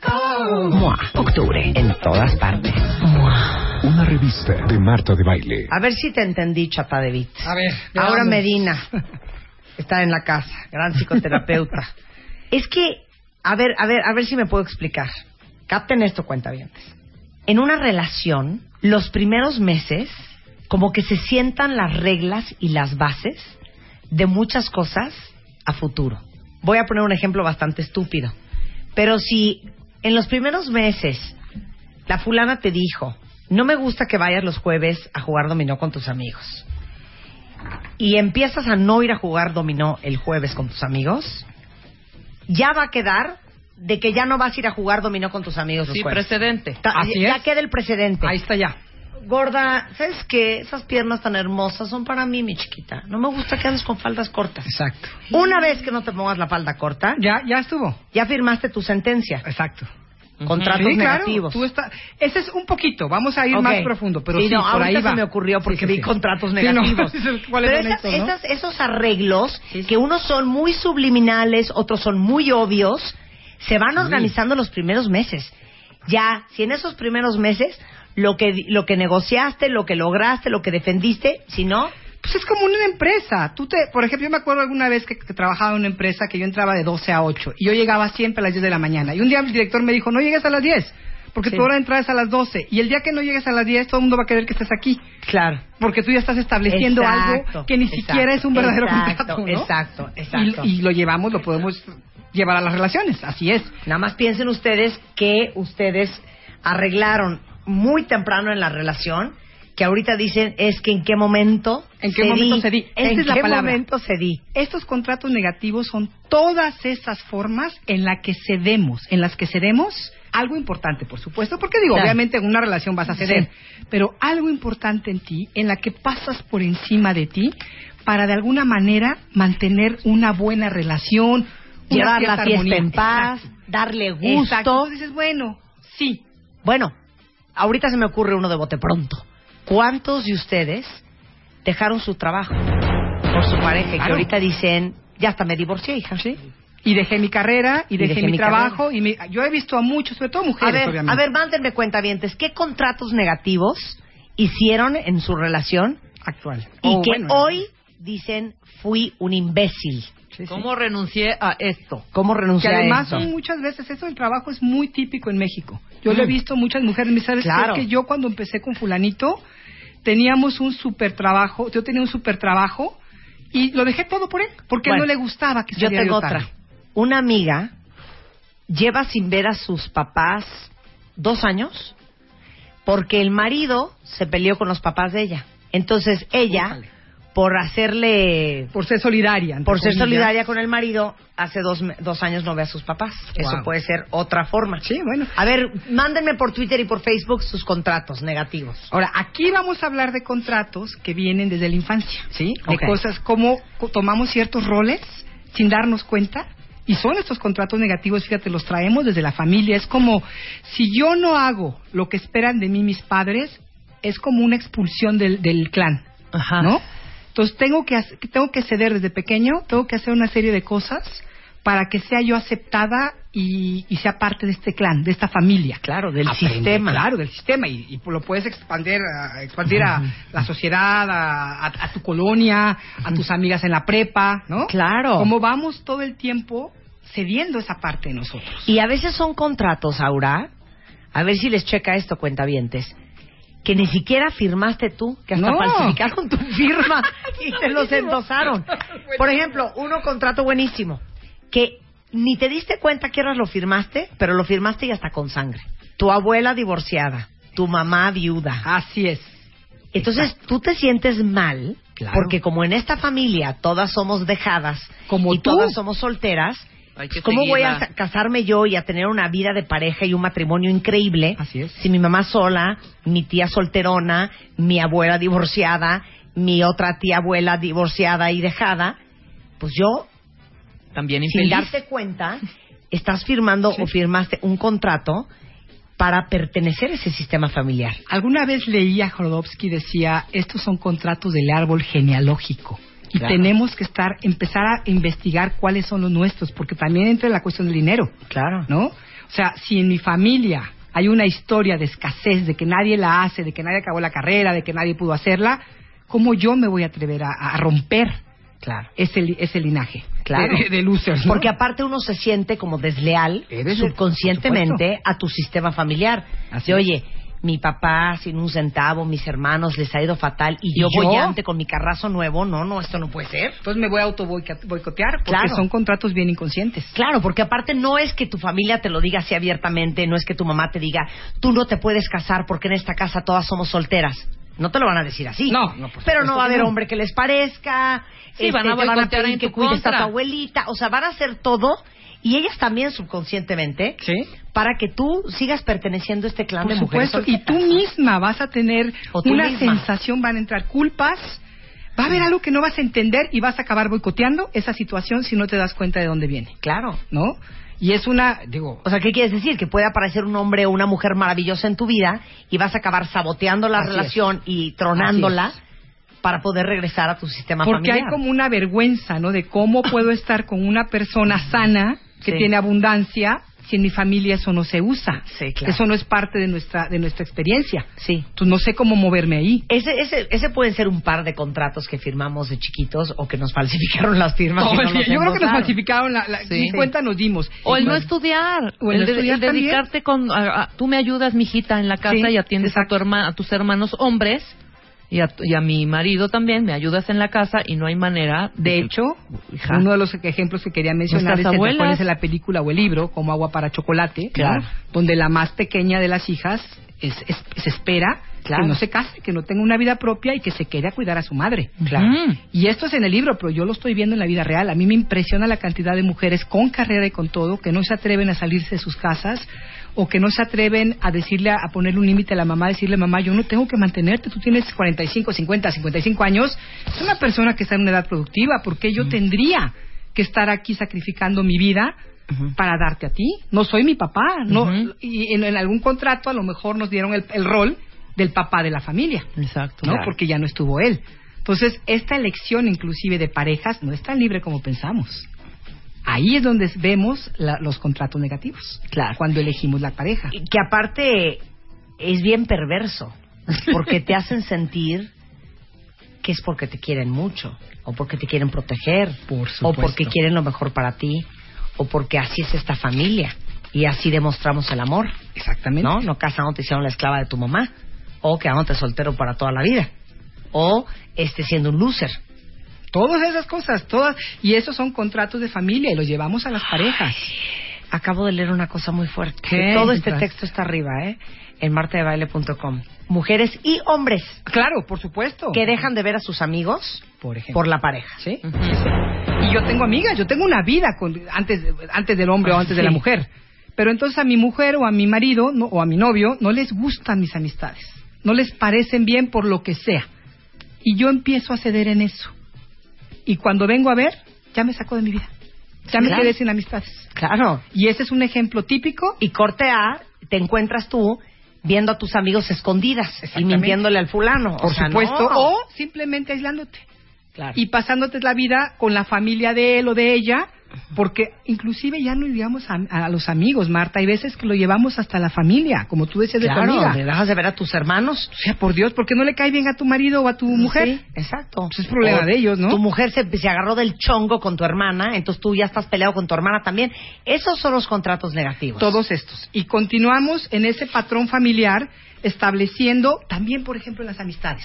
Un contrato negativo en una relación de amistad sería yo no digo la verdad aunque me la estés pidiendo porque yo sé que si te la digo te vas a enojar conmigo. A lo mejor ni siquiera es cierto, Sí. pero dentro de mí hay un miedo de que si yo digo una cosa que tú me estás preguntando y te digo realmente lo que pienso, tú te vas a enojar conmigo y se va a romper la amistad. Claro, yo tengo una amiga que me decía que un día le cayó el 20, que ella había firmado un contrato negativo con una íntima amiga de claro, ella. Las íntimas amigas. Y un día, literal, me dijo, cuando me cayó el 20, le hablé por teléfono y le dije, ¿sabes qué?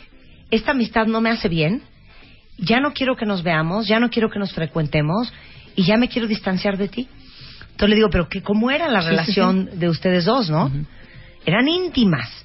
Me decía, hija, yo tenía pavor de llevarme con cualquier otra persona que no fuera ella. Porque, Porque si yo le decía, me fui a comer con fulana de tal, bueno, se me ponía loca. Por ejemplo, yo no podía contarle mis cosas, este, mis triunfos, mis éxitos, mis logros, porque como ella todo el día estaba miserable y sintiéndose de la pa- patada, si se los contaba, ¿En una ella lo sentía como una agresión, Claro. ¿no? Como una agresión. Entonces fíjate el contrato. Eh, Entonces era un contrato espantoso hasta que me cayó el 20 y dije, ya no quiero ser tu amiga. Es como Misery Loves Company, ¿no? Misery Loves Company, Es- es- claro. ¿Sabes qué? Yo voy a ser miserable y tú también. Y cuidadito y te atrevas A ser feliz. a ser feliz. Y hace poquito en una clase me decía una chica, es que yo tenía, hablando de esto precisamente, me decía, yo tenía una amiga, Sí. íbamos de fiesta y ella se ponía hasta las chanclas y yo tenía que siempre llevarla a su casa. Sí. Hasta que un día ella se fue a otra fiesta y yo me fui a otra. Yo estaba con mi familia, yo me iba a quedar a dormir ahí, pues me atreví a tomar unas copas porque no iba a manejar. Y mi amiga me habló hasta las chanclas de no sé dónde, del otro lado de la ciudad, Sí. Exigiéndome que fuera por ella. Y Ajá. como no fui, le dije, yo no voy Le a ir. quito el habla. Ya nunca le vuelvo a hablar. ¿no? Claro, regresando del corte vamos a seguir hablando de los contratos negativos con la chata de Beat. No se vayan. Continuamos. Continuamos. Conti- conti- continuamos. Marta de baile. Marta de baile en W. Escucha. René Calle 13 is in the house. Tu voz interior, cállate y escucha. Los besos, ¿por qué dicen tanto? Tu muerte supera el favor. El ejercicio, ¿cuánto es lo menos? Piel de chinita, ¿cómo se cuidan las asiáticas? Mua de octubre, 140 páginas. Pareja, cerebro, amor, salud, consejos y alegrías. Mua, octubre, en todas partes. Mua. Una revista de Marta de Baile. Ya regresamos. Regresamos. Marta de baile en W. Marta de baile. Préndete. Estamos en W Radio platicando con Aura Medina, quien ustedes conocen como la chata de Beat, psicoterapeuta, sobre los contratos negativos que uno hace en sus relaciones, que pueden arrancar desde que somos chavitos, Así es. o los contratos negativos que hacemos en la pareja, desde dejar de ver amigos porque a la fulana no le parece que tu amiga Regina es demasiado cariñosa contigo y entonces cortea, cuando te das cuenta, llevas ocho años sin ver a tu íntima amiga de toda la vida, Regina. Entonces, contratos y decisiones que tomamos o por darle el gusto al otro o por llevar la fiesta en paz, Así es. de los cuales con el paso del tiempo se arrepiente uno horrible. Todo el tiempo. Y vamos a hablar un poquito, vamos a centrarnos un poco en la pareja, porque finalmente esta forma de ser la traemos desde que somos niños. Lo aprendimos en la familia, desde la familia empezaron estos contratos, ¿no? Entonces, asumimos un rol, ¿por qué? Porque pensamos que eso nos va a ayudar a encontrar ese amor que queremos, o el aprecio, o la aceptación, en fin. Vamos a, de alguna manera, vamos a, a- a emular lo que hicimos de niños en casa de nuestros padres. Eso, es lo, eso fue lo que O hicimos. sea, pero dame el ejemplo. Un ejemplo es, eh, yo soy una persona que siento que si me porto mal, no me van a querer. ¿Qué es portarme mal? Bueno, a lo mejor en mi casa todo el tiempo me decían mamá que para que me quisieran mis padres yo tenía que ser una niña muy buena. Y entonces, cuando yo entré en pareja, voy a tomar ese rol, el de la niña obediente. ¿Sí? Voy a ser la niña linda y nunca voy a dar problemas. Me los voy a tragar y voy a ver cómo le hago. Porque en mi inconsciente está el mensaje de que si tú no, si tú creas problemas y conflictos, no te van a querer. Entonces no te atreves a hablar, no te atreves a decir lo que necesitas, no te atreves a crear un conflicto. Caramba, las relaciones necesitan conflicto también. Claro. ¿No? Alguien decía, no, te, no temas, no temas los choques porque de los choques nacen las estrellas. ¿No? Y se me hizo una cosa bellísima. No, bueno, es que no hay relación si no hay fricción. Tiene que haber fricción, porque digo, no quiere decir todo el tiempo y a todas horas, tiene que haber un balance. Pero por Dios, no poder, o sea, qué desconfianza tenemos en el amor que no podemos atrevernos a que nuestra a, a- a- a decir algo que sabemos que a lo mejor se va a enojar mi pareja. Pues ni modo, si se enoja, pero esta es mi verdad, ¿no? Entonces, vamos a hablar de cuatro roles Ajá. que tomamos desde estos contratos inconscientes que vienen de la infancia y que los tomamos ya en la en la relación. Dos son de niños y dos son de adultos, de A ver, papás. dos de niños.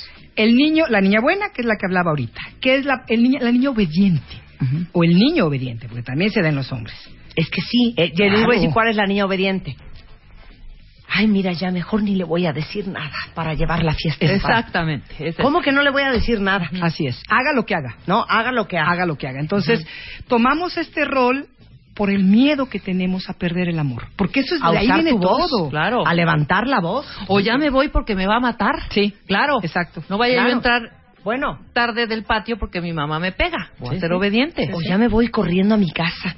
Porque si mi marido llega antes que yo, uy, no sabes cómo se pone. Por eso sacamos en la revista MOA, que acaba de salir del horno hace tres días, a René Calle 13 en la portada, que ha aprendido a usar su voz a pesar A pesar de todo. a pesar de todo. Por eso el tema central de la revista MOA de octubre es eso. Cómo encontrar tu voz interna y aprenderla a usar. Y sabes que yo creo que tendríamos que usar también la palabra sentido común. Escojan sus batallas. No se peleen por todo. Claro, no. ¿No? O sea, que porque de- yo creo que No hay es que hacerla decir- de sí, no, no es de hacerlo de por todo. Sino más bien Es escoger lo que es importante. claro, pero es el pavor por el miedo a ser rechazada, no ser aceptada, no ser querida, de usar tu voz. ¿Sí?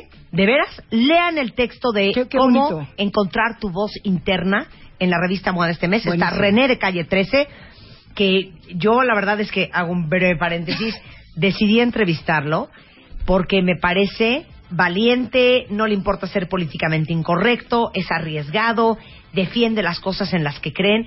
Y yo creo que el gran aprendizaje de mi conversación con René Calle 13, para que lo vean en, en la revista de octubre de MOA, es precisamente, y por eso va acompañado de un texto muy largo que habla de eso, de cómo encuentras tu voz. A mí me inspira. Yo por muchos años fui, no una niña obediente, yo siempre fui muy rebeldita de chiquita, pero sí, Sí. hubo un momento en que me di cuenta que ya no quería causar más conflictos y me volví claro. complaciente. Claro. ¿No?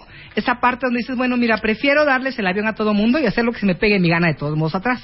Pero una cosa que yo aprendí, y fue con una pareja, esta última pareja, Oscarito, de 18 años, una cosa que le sigo admirando profundamente es su capacidad de ser él, a pesar de lo que sea. Claro. A pesar del rechazo de otros. No, no es grosero.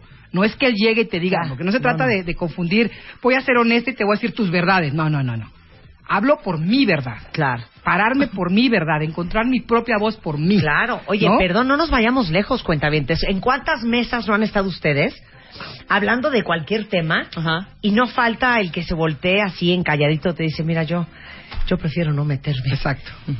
Gente que no tiene ni opinión. ¿Y ¿Por qué no dices, no? Claro. Sí. que, que, que, que les da pena decir, oye, yo estoy totalmente en contra del aborto Sí, sí, sí. en una mesa. Por eso Claro. ya lo dijiste, es el Mira, miedo al rechazo no- muy yo- cañón. yo no Es quiero- muy fuerte, Prefiero muy no fuerte. meterme en camisa de once varas.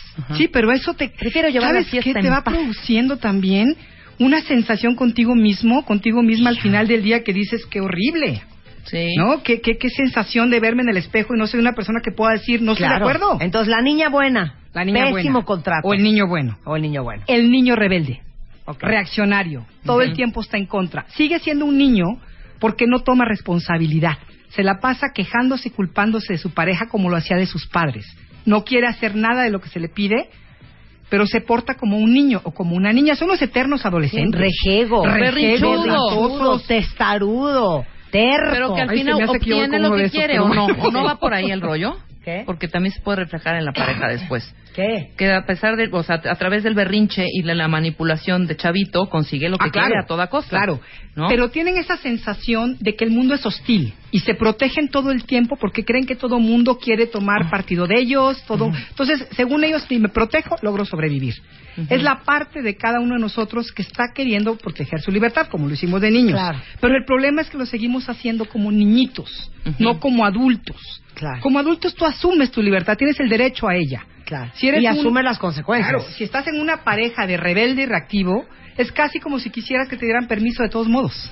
Sigues peleando por algo por, por lo cual ya no tienes que pelear. Sí. ¿Sí? Tú tienes ese derecho. Así de, ey, relax. Eso, y, y de niños siempre Chill están out. probando a sus papás, ¿no? Hasta dónde puedo, así lo hacen también de esposos y esposas. Uy, ahí yo creo que muchos les van a, van a decir, uy, yo conozco a varios. Eh, voy a hacerle esto a mi mujer, a ver si aguanta. Estirar la ¿No? liguita. Nada Sí, más para probarla. Estirando la liga Nada más día. todo el tiempo estirando Y la liga hasta que se rompe. O tentándole la paciencia a uno. Hombre. ¿No? ¿No? Entonces, esos son dos roles de niños. Ahora, obviamente, ¿cuál es la contraparte? Los que tomamos o toman los roles de adultos, pero esa parte de los padres buenos y los padres malos dentro de la pareja. A ver. No, como dicen, la buena teta y la mala teta, porque es literalmente eso. Empezamos, ¿quiénes son en la pareja los buenos padres? El que todo el tiempo están cuidando al otro, lo entienden, lo aman, lo protegen sobre todas las cosas del mundo. ¿Sí? Ahí vienen, obviamente, estas parejas, por ejemplo, de adictos que todo el tiempo los están justificando. Solapando. Solapando, esa sería la palabra. Tapando. Tapando. Ajá. apoya- digo, no es ni siquiera un apoyo porque no los ayudan, los o sea, solapan. la patico en el patrón del mal con Pablo Escobar Gaviria, que todo el día lo solapaba, lo Exacto. justificaba. Así. Son sumamente generosos en todo. Dan consejos de cómo arreglar los problemas, aunque no se los pidan. Todo el tiempo están de metiches. Quieren controlar a la pareja, como aconsejando lo que hacer, qué no hacer. Obviamente, fíjate, yo me acuerdo mucho de otra relación, entre varias que tuve. este hombre era muy generoso, era un papá pareja. Mientras tú hicieras lo que él te decía, él te apoyaba. Y él me lo dijo un día, mientras funciones dentro de mis parámetros, yo te voy a apoyar. Pero si una noche te sales y yo no te di permiso, imagínate, ¿eh? estamos hablando de dos adultos, y, te, y se te poncha una llanta, ni me llames. Ahí sí no te voy a ayudar, porque te fuiste sin mi permiso. Y éramos de la misma edad. O sea, mientras que estés en el corralito, Exacto. cuentas con mi apoyo Exacto. incondicional. Pero si tú te sales del corral, Ni vengas chillando. Sí, no te voy a apoyar. Ese es un papá, no es una pareja. Sí, claro. ¿no? Entonces, cuando, cuando eso sucede, cuando tú intentas salirte del redil, se vuelven los padres malos. ¿sí? Ok. Los que castigan, los que de alguna manera, de la misma forma que nuestros padres hicieron con nosotros muchas veces, porque esto viene de, como insisto, desde la infancia, ¿no? Entonces, este padre lo que hace es de alguna manera estarte eh, Coaccionando. todo el tiempo. Te castiga, te quito el habla, te hago la ley del hielo, te quito tu lana. Ahora a ver con quién cuentas, pero conmigo no. Claro, porque tú no hiciste lo que yo te decía. Sí. Yo te dije que metieras tu dinero en esto. ¿Te fue mal? Es tu problema. A ver cómo Pero oye, necesito lana para pagar mis Lo gastos médicos. es tu problema. Oye, pero es que la colegiatura del niño. Pues qué pena, a ti te toca y tú no hiciste lo que yo quería. y eso lo aprendimos en casa, Marta. Oye, sí. Sí, claro. Con. Mario Guerra hablamos un tema así, de estos castigos y estas, eh, de- más bien miedos de la otra Claro, pareja claro. para no crecer, para Es no que, dejar claro. crecer a la otra pareja. Y, lo- y el otro que tampoco quiere crecer, porque obviamente encajan, embonan perfecto el niño y el papá. Claro, ¿No? claro. Entonces tenemos que estar conscientes de todo esto porque lo podemos encontrar en todas las relaciones. Estamos hablando ahorita de la pareja, pero de alguna manera nos sucede en todos, todos lados. Entonces, primero tenemos que empezar a darnos cuenta qué rol estamos jugando entre la pareja. Sí. Papá o niño. Claro que también los podemos intercambiar, ¿no? De alguna manera. Marta es mamá. Muy yo mamá. soy muy mamá, ¿eh? Yo también. soy mamá. Muy mamá. Yo soy muy mamá. Es bueno, es mala. Yo soy una mamá bien generosa Pero- hasta que me cansa. Pero en veces soy niña rebelde también. Sí, exacto. supuesto. Chiquiadona, berrichudota. Bueno, ¿sabes? yo te digo, en esta, Cap- en esta relación, me Sí. esperaba que se fuera y me salía yo a alguna fiesta que me quería ir. Como niña chiquita. Sí, Como claro. le hacía yo de niña. Yo de niña me escapaba por la ventana para irme a alguna fiesta. Y me oyen en Tabasco, ya lo sé porque ya me dijeron mi familia, así para que se enteren. ¿No? Y ahora lo digo, ya no lo hago ahorita, pero sí lo llegué a hacer en mis relaciones, hacerlo por detrás de él, en lugar de decir, oye, espérate, somos dos adultos. ¿no? Entonces, bueno, ¿cuáles e- estas situaciones cómo nos hacen sentir dentro de una pareja? Controlados, castigados, no Coaccionados. nutridos, coaccionados. También está el rol en el, en el rol del padre que, que causa mucha molestia en la pareja. El padre siempre es el fuerte, el que resuelve todo. Sí. Llega un momento en que te cansas, que dices, oye, ya, tú también hazte cargo de ti. Pero mientras tú sigas haciéndote cargo de la otra persona, pues la otra persona no se va a hacer cargo. Sí, claro. Está bien cómoda, ¿no? Entonces Claro. tenemos que darnos cuenta, primero que nada, de todos estos patrones que estamos jugando.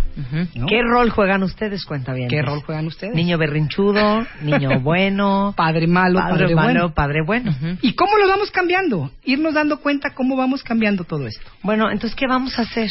A llorar. A pedirle ayuda a Aura. Conciencia.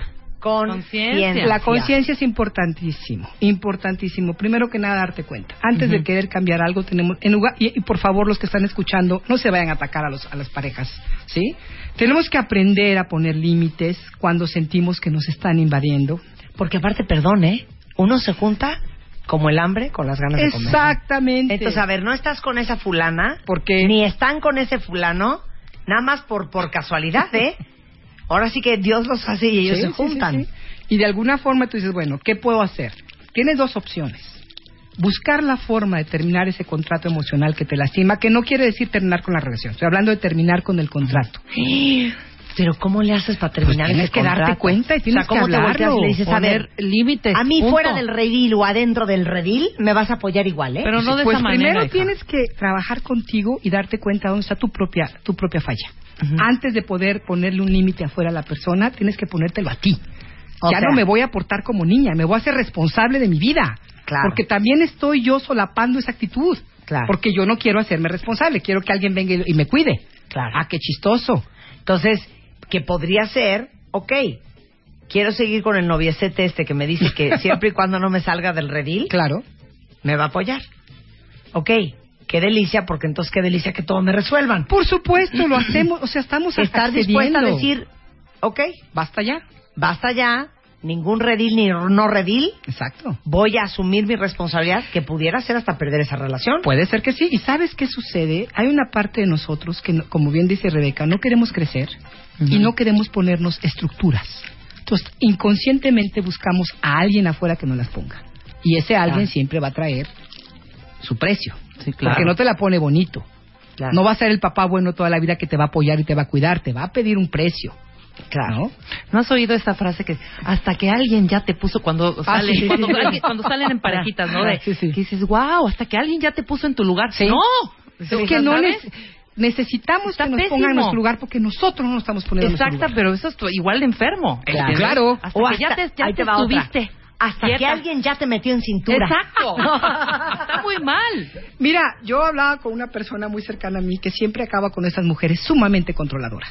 Yo le decía, date cuenta, tú eres un verdadero desgarriate. Entonces, inconscientemente estás buscando una persona afuera Que te contenga. contro- contenga porque tú no te sabes contener. En el momento que tú aprendas a ponerte esta, estos límites internos, esa autocontención, a responsabilizarte, a estructurarte tú, ya no vas a necesitar esas personas Una mujer controladas con ese afuera. perfil, claro. Ya no lo necesitas. Claro. Si somos inteligentes, buscamos lo que nos hace falta, pero nos atoramos ahí. Ok, pero Ese vamos a poner un ejemplo más sencillo porque te lo juro que ese me parece menos complejo de negociar. A ver, a ver uno. Es que me estoy acordando, me da hasta pena decirse los cuentavientes. Cuando yo tenía como 30 años, tenía un novio. Mentira, tenía como 34. Uy. Tenía un novio que básicamente me invitó a que jamás nunca me dijo, no me importa si es un escocés que viene nada más a verte a ti, no quiero que hagas cenas de negocios. Que no hagas cenas de negocios. No puedes ir a cenar con ningún cliente. Y es tu Desayunar trabajo. perfecto, comida perfecta. Ah, es mi cena, cena, en la noche, claro. Ajá, cena de noche. Yo decía, bueno, es que muchas veces viene gente de Claro. fuera, ¿no? Con itinerarios complicados y entonces solo podemos cenar. Pues no me importa. Y ahí voy yo de bruta. Pónganme Pues no todas mis citas antes de las 7 Sí, de la y no noche. inventando de, ay, thank you, Jonathan. I'm so Mm. sorry. I won't be able to have dinner tonight. But can you do breakfast? O sea, Sí, pues claro. puro desayuno. oye, pero es que, mira, viene la otra gente. No sé qué. I know, pero es que it's so complicated. Porque me da pena decirlo, Claro, porque por mi novia se me va a poner como diablo. No, imagínate, No, digo, no, yo entiendo mal, que uno cuentavientes, muy quiere- mal. Hay que buscar cosas, o sea, si vas a tener todos los fines de semana reuniones de trabajo, pues sí, tienes que bajarle un poquito porque tienes una relación. Pero eso que me estás diciendo, ¿qué implica? Pues una desconfianza muy fuerte de tu novio. Claro. Unos miedos y unos celos terribles. Ah, Entonces claro, tú tienes todos que pagar los por eso. que todos son su. Es- así era el mío que te estaba yo platicando. Claro. Entonces, ¿cómo le pones un alto a eso? Bueno, primero te lo pones tú, te das cuenta y dices, a ver, esto que me está pidiendo esta persona, ¿Está bien? ¿Hace sentido conmigo? ¿Está bien para mí? Porque esa es la pregunta. Eh, no es que, a ver, ¿qué va a decir él? Está bien para mí, yo me voy a sentir bien haciendo esto, es Estoy coherente. de acuerdo. Ah, porque ahí te va otra. Ahí les va otra. Porque ¿Con se hace mismo? más complejo. ahí te va la variable. Porque uno dice, The plot thickens. no, ¿sabes qué? Mejor no voy a ir a cenar Claro. con los clientes.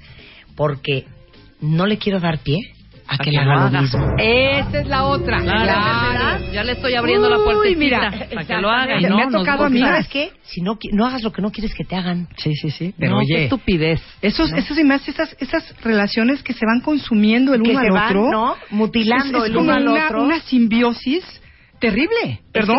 Para terrible. mí es como que nos vamos mutilando uno a los otros. Son relaciones tóxicas. para que vivir en una paz y confianza y seguridad súper Sí, fácil. pero es una confianza absurda. no ¿Cuál es la confianza? que tú en el- Confío en ti porque no sales de tu cuarto. Claro. Eso no es confianza. Claro. ¿De dónde? Una relación sana tiene que tener aire para que otros puedan también interactuar con ustedes. Como yo digo en mi casa, aquí es Montessori Y cada quien hace lo que se le da la gana. Claro. Si ya no te parece lo que quiso hacer el otro, esa es otra es historia. otra pero de historia. entrada aquí cada quien hace lo que se le da la ¿Sabes gana. que Yo cada vez estoy más convencida que el amor tiene que ser una elección de Montessori, libertad. Montessori. Tiene que ser libertad. Sí, claro, tiene que venir con libertad.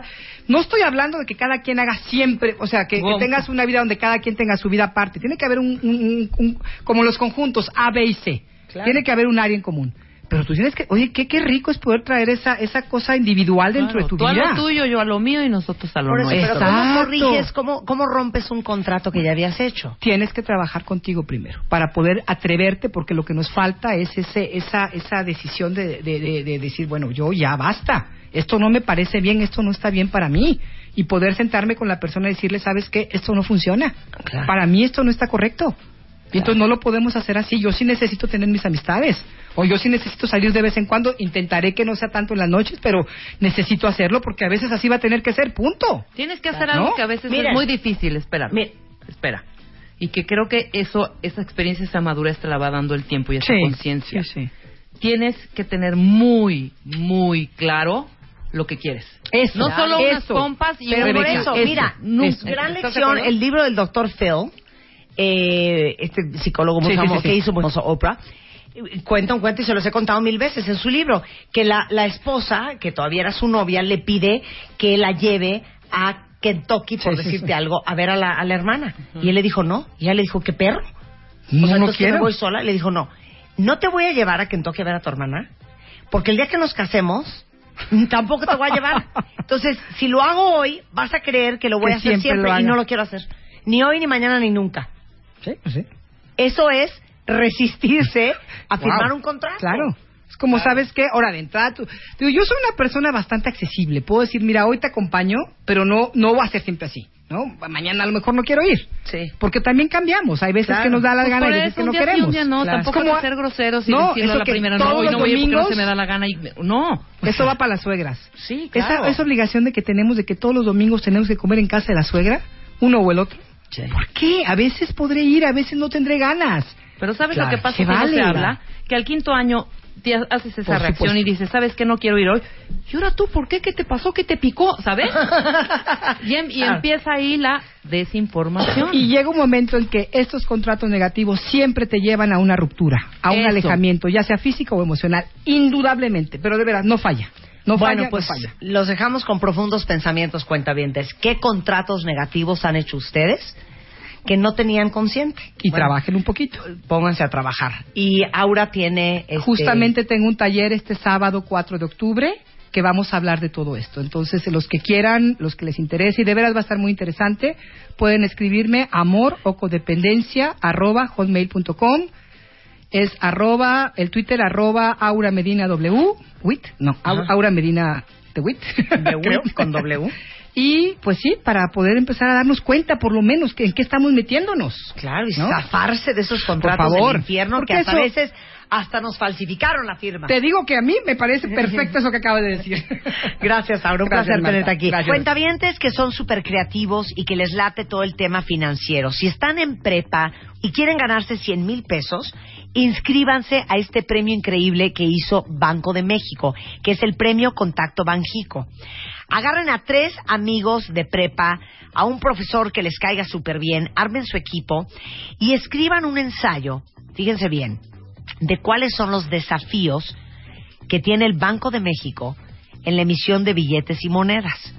Si entran a banjico.org.mx, diagonal contacto Banjico, ahí vienen todas las bases y van a ver qué increíble la oportunidad de ganarse 100 mil pesos por haber escrito un extraordinario ensayo inspirado en los desafíos de la emisión de billetes y monedas, una cortesía de Banco de México con el premio Contacto Banjico.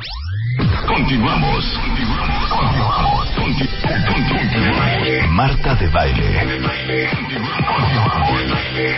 Marta de baile en W. Escucha. René Calle 13 is in the house. Tu voz interior, cállate y escucha. Los besos, ¿por qué dicen tanto? Tu muerte supera el favor. El ejercicio, ¿cuánto es lo menos? Piel de chinita, ¿cómo se cuidan las asiáticas? Mua de octubre, 140 páginas, pareja, cerebro, amor, salud, consejos y alegrías. MOA, octubre, en todas partes. MOA. Una revista de René Calle 13 es in the house. Tu voz interior, cállate y escucha. Los besos, ¿por qué dicen tanto? Tu muerte supera el favor. El ejercicio, ¿cuánto es lo menos? Piel de chinita, ¿cómo se cuidan las asiáticas? Mua de octubre, 140 páginas. Pareja, cerebro, amor, salud, consejos y alegrías. Mua, octubre, en todas partes. Mua. una revista de Marta de Baile. Escribe a Marta de Baile. Escribe radio arroba martadebaile.com radio arroba martadebaile.com Escribe solo por W Radio. A ver, cuentavientes, para todos los que les encantaría estar acumulando dinero para estar pagando la carrera, la universidad de sus hijos, déjenme decirles que si ustedes tienen una tarjeta de crédito Santander, lo van a poder hacer. Este es un nuevo programa que se llama Tu Carrera y lo único que tienen que hacer es afiliar cualquiera de sus tarjetas de crédito a esta promoción que tiene Santander. Es una súper oportunidad para ir preparando el futuro de sus hijos y además van a poder tener descuentos adicionales en las universidades que están incorporadas al programa.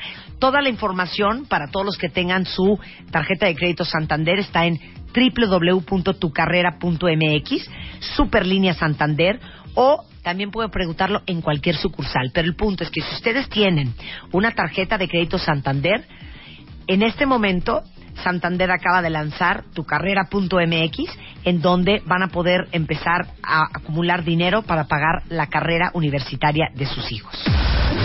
Ya regresamos. Regresamos. Marta de Baile en W. Marta de Baile. Préndete. Estamos de regreso en W Radio platicando con el doctor Reyes Aro. El doctor Reyes es doctor en neurociencias y es especialista en trastornos de sueño. Y nos quedamos pendientes con la segunda parte de un programa que hicimos hace un par de semanas, que está arriba en mi sitio en martadebaile.com, que son los trastornos de sueño más extraños. Hablamos en aquel entonces, Reyes, de eh, el sueño REM, de la parálisis de sueño, hablamos de la cata- cataplegia, y ahora vamos con Ahora vamos a hablar de, de otros eh, como eh, alucinaciones hipnagógicas. Sí, y, y también ingesta nocturna de alimentos. Hay quienes se levantan dormidos a comer o a beber, no se enteran de nada. Eh, hay quienes se incorporan y gritan de pronto, hacen cosas muy extrañas que a todo el mundo le, le da miedo. Hay quienes sienten que hay algo o alguien que les está observando. Ay, sí, es que horrible eso. Sienten que se desprenden de, de su cuerpo, que se mueve algo de la habitación, que se mueve algo en su cama. Entonces, ¿Puedo, puedo imagina decir mi, mi cosas. experiencia horrenda? Que ya no me ha pasado, pero fíjate que me pasaba, era súper recurrente. Justo antesito de dormirme, o sea, así cuando estás, que todavía estás entre dormida. ¿no? Ajá. De repente, ¿ves cuando te levantas muy rápido y sientes que la cabeza que se te va la sangre? Sí. Me empieza así un... Una angustia espantosa. Yo en mi cuarto, pero una locura, ¿eh? Haz de cuenta que estoy casi, casi como medio volando. Me salgo de la ventana, tomo vuelo y voy reconociendo exactamente qué calles estoy pasando. Entonces, cuando me pasa, dijo, voy a ir a una que conozco. Acá se Marta. ¿Por dónde me voy? ¿Por dónde me voy? Entonces empiezo a ver que, claro, estoy aquí en Revolución, luego voy a tomar insurgentes, luego me voy por periferia, ¿sabes? Y empiezo, ¡fum! ¡fum! Pero en una angustia y en un... ¡ah! Pero no es, no es una angustia mala, es una adrenalina cañoncísima. Y logro regresar. Me ha pasado, neta, como 10 veces. Hasta que una vez dije, voy a checar los letreros. Voy a ver qué leo, ¿sabes? Y en uno de esos, de verdad, te lo, se los juro, cuentavientes, doctor Marta, unos signos raros. Y yo, no, aquí no, esto no conozco. Eh, eh, Letreros en otras, raro. Entonces no sé si eso es producto de mi imaginación, de mi sueño, pero me pasa súper seguido. Y ya luego ya regreso. Pero esta sensación física de la cabeza se me hace rarísimo, o sea, de sentir este esta sensación de angustia y ansiedad de salirme y este medio vuelo, ¿qué se trata esto? Bueno, eso suena mucho a un sueño lúcido, que Ajá. del que ya podríamos hablar en alguna otra ocasión, pero Bueno, luego hablamos son personas de eso, que pero- desarrollan la capacidad de, de soñar, de saber que están soñando, que pueden moverse en el sueño, que Ajá. pueden identificar factores, elementos, situaciones y que pueden eh, llegar en un momento dado a participar de su propio sueño. Ok, La sueño lúcido. Sí, sueños lúcidos. Ahora, la, la ciencia ahora del estudio de la medicina del sueño se ha metido a este mundo fascinante. Ha ido avanzando lentamente, pero la intención es que en algún momento podamos ser capaces de eh, modificar el contenido de los sueños, de elegir qué quieres soñar en términos de situaciones propias, experiencias, ambientes, sonidos, Claro. la música, esto que acabas de, de decir, que obviamente tiene que ver con tu estilo personal, con la presión que te ejerce Oye, tu es que yo jefa te juro que- este, y la, eh, el- Ajá, eh, la- ándale. el, compromiso, el compromiso. el compromiso del deber cumplido, ¿no? Que, que, que modifica mucho eso. Y cuando Oye, no hay me- mucha presión, esto ejemplifica claramente cómo lo que estás viviendo puede matizar el contenido de tus sueños. Me crucé con el vecino, lo vi dormido. Ay, Entré por su ventana. Ay, no, horrendo. Una cosa es Oye, bueno, hablando de trastornos de sueño, empecemos con las alucinaciones hipnagógicas. Sí, eh, hay dos tipos, las hipnagógicas y las hipnapómpicas. Las primeras Ajá. ocurren cuando te estás quedando dormida. Eh, es decir, ah, quieres dormir y tienes una sensación de que te están observando, de que está alguien muy cerca de ti, que hay algo extraño en, en tu ambiente y obvio que eso genera una gran ansiedad, mucho miedo, porque incluso puede haber percepción de movimiento, eso extraño que está en tu recámara, se te puede acercar O sea, demasiado no es la llorona. se te puede claro. sumir la cama, el colchón, mover, eso que te jalan las cobijas, que te jalan Eso los es una pies, eh, alucinación Son las hipnagógica. alucinaciones hipnagógicas, ver duendecitos, eh, eh, que nos lo refieren muchos pacientes, ver algo extraño que pasa por la ventana, una sombra, eh, algo extraño siempre se ve cuando hay estas- este tipo de alucinaciones. Pero ¿estás dormido o estás Sí, despierto? aquí la, la fisiología no- nos explica que es un trance muy rápido entre estar despierto y quedarte dormido, pero no pasas por esa progresión de las etapas de sueño de la 1 a la 4, sino que entras inmediatamente al REM, a la que soñamos. Entonces no estás claro si lo estás viviendo, si lo estás sintiendo o si lo estás soñando. Pero la sensación que te queda es que ahí está, que lo Pero estás si viste pasar una mujer de negro por una ventana, Sí. ¿De dónde saca tu cerebro esa imagen? Pues es una pesadilla, es un sueño rápido, súbito, que no te vas preparando para entender que es un sueño y despertar y después elaborarlo. Te estás quedando dormido y en ese momento se presenta en tu cerebro, por eso es una alucinación, Claro. ¿no? Por eso tiene ese nombre. Pero por eso tú piensas claro. que estás despierto, Sí, porque te acabas de acostar hace un segundo, pero en realidad ya estás dormido. Exactamente. ¿Te acuerdas que en, el, en la primera parte de los trastornos de sueño extraños que hablábamos de la parálisis de sueño cuando se sube el muerto? Pues Sí. está muy vinculado con esto. Decíamos que es un sueño profundo al que se entra inmediatamente y te da esa sensación de tener algo. Algo encima que no te deja mover. Aquí no es tanto el contacto físico como es con el Lo que entorno. ves. Sí, están ligados, por supuesto. También, si te desvelas mucho, si trabajas de noche, si tomaste eh, estimulantes durante el día en exceso, eh, son situaciones que te pueden hacer sentir esta situación tan desagradable que da muchísimo miedo, ¿no? A pesar de que entendemos y que hay una explicación, quien lo padece lo sufre verdaderamente. ¿Y cuándo te dan más alucinaciones hipnagógicas? ¿Cuando estás muy cansado o cuándo? Cuando, sí, cuando has dormido poco en los días previos, que ya llevas una semana o, O sea, más. los policías, los veladores padecen de alucinaciones Sí, claro, e- ese es otro grupo. Bueno, nosotros la- quienes solemos dormir seis, siete horas cada noche y de pronto duermes tres o cuatro, te puede pasar. Pero a los que eh, a los que mencionas, las personas que trabajan turnos muy prolongados eh, o quienes están en periodos de, de exámenes, arduos de trabajo, vigilia prolongada, es a quien más les pasa. Y ellos, justo de ahí vienen todas estas historias de, de aparecidos, todas estas historias de, de los terror. veladores. Los y todas son alucinaciones Los de los panteones y los de Galloso. Claro. Todos los que duerman poco o los que están forzando a su organismo a estar alertas son quienes ven esto. En, en los hospitales existe una historia de la planchada.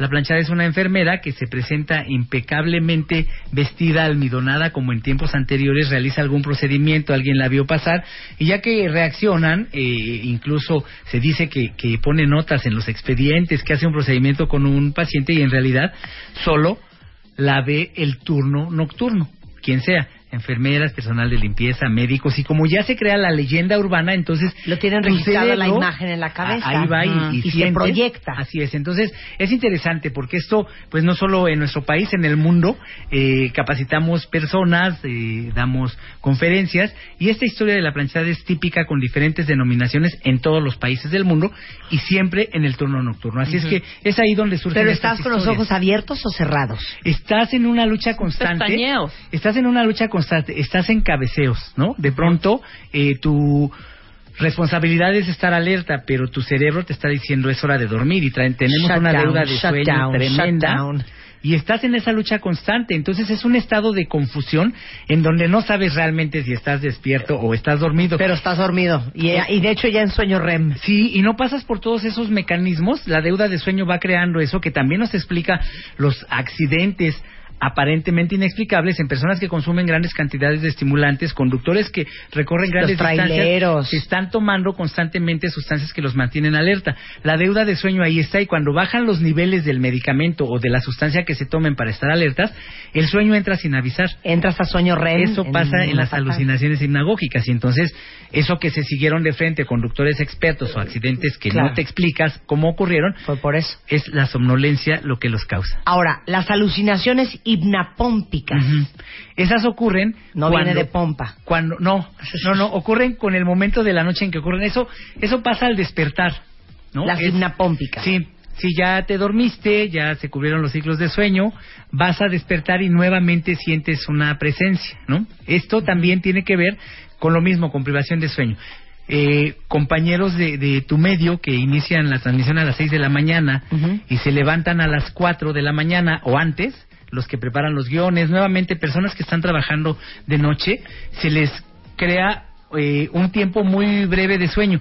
Nuevamente el cerebro está a las 5 de la mañana con los ritmos del sueño. Pues deberías Claro. estar soñando por última vez Claro. y ya te levantaste a trabajar. Primero pasa algo que se llama borrachera de sueño. Te levantas y no sabes, como cuando andas, cuando se te pasaron las copas, cuando Claro. estás bajo los efectos del alcohol, que tienes una marcha errante, que no sabes Sí, por dónde vas, no tratas de ubicar. cómo te llamas. a todos nos ha pasado en algún momento cuando te levantas en la noche, pero quienes tienen este ritmo de trabajo, no solo esta borrachera de sueño que así está descrita, sino que sienten también la presencia de algo o de alguien. Su cerebro quiere seguir soñando, necesita seguir soñando y por otro lado el estado de alerta medio se empieza a aprender y esto de esta sensación tan extraña de sentir que algo te está observando, que algo pasó, que algo está detrás de ti, te puede dar escalofrío, todas estas, estas sensaciones de, de angustia, de temor, de sentir algo, es lo que ocurre al despertar y tiene que ver también con esta privación de sueño. Ok, ¿me puedes explicar una cosa que creo que esto seguramente a muchos de ustedes cuentamente les ha pasado?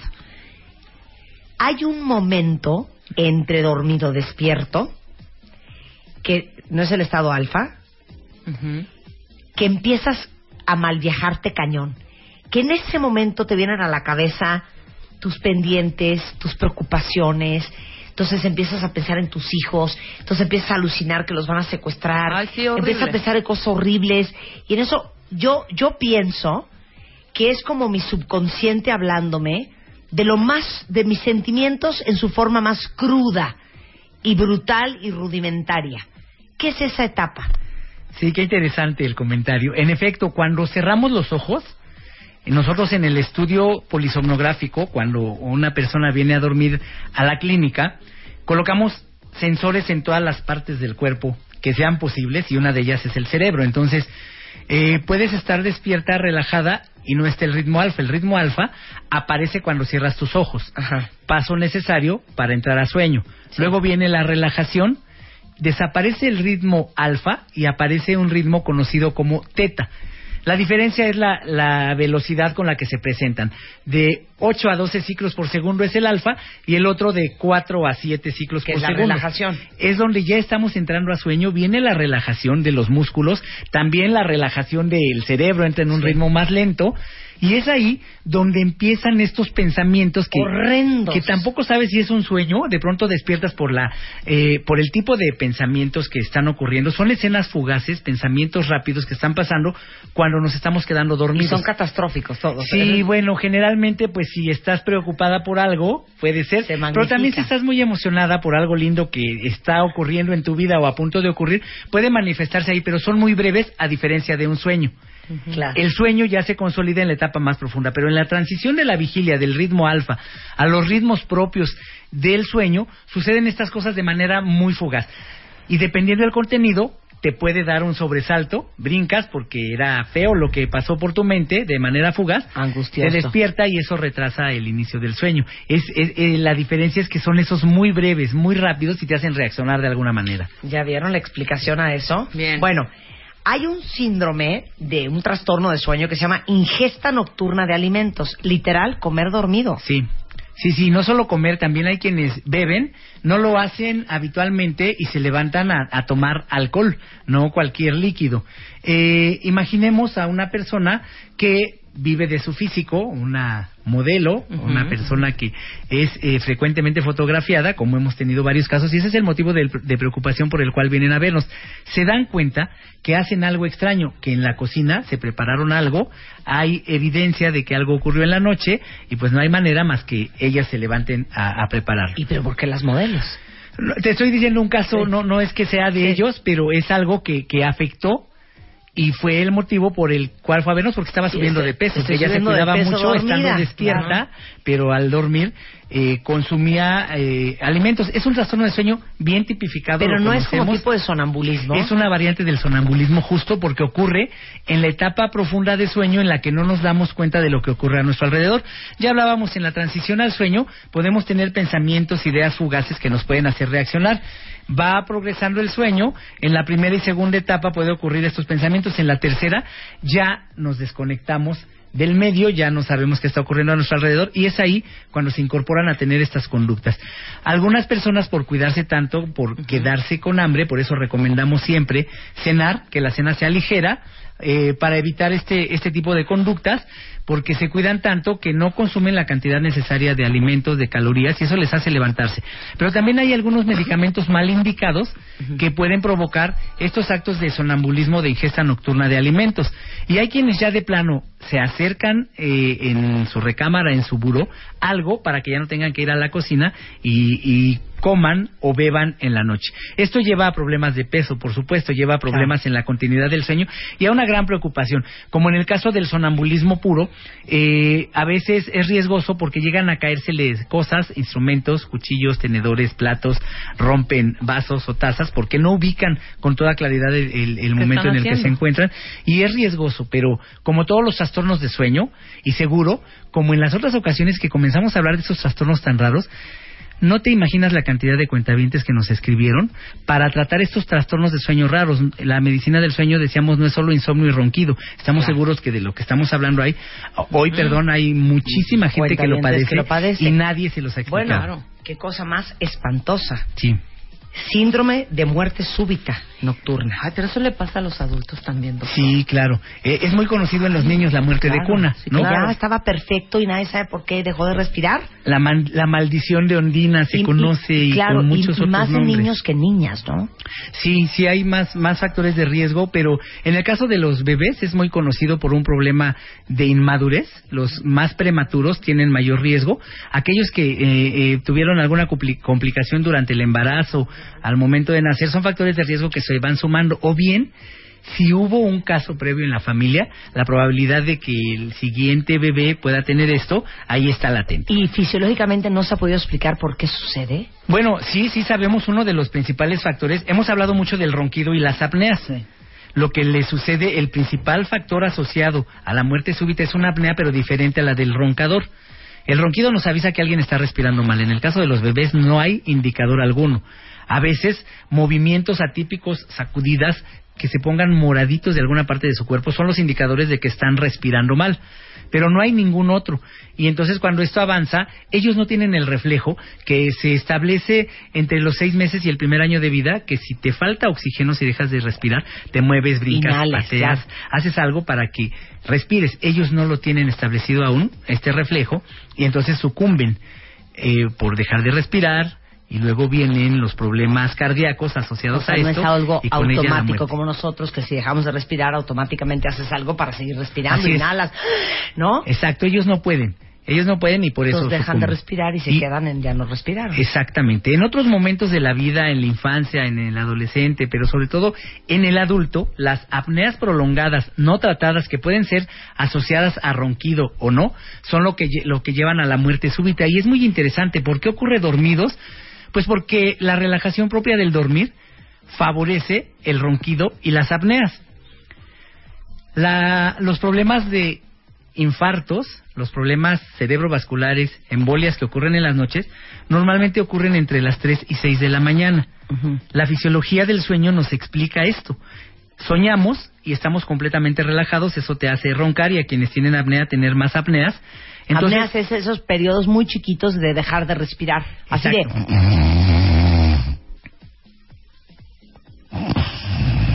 justo y si no ese se tratan, espacio, ese es una apnea. claro, y esa apnea breve que acabas de describir va aumentando en duración si no se atiende oportunamente. Entonces te quedas así.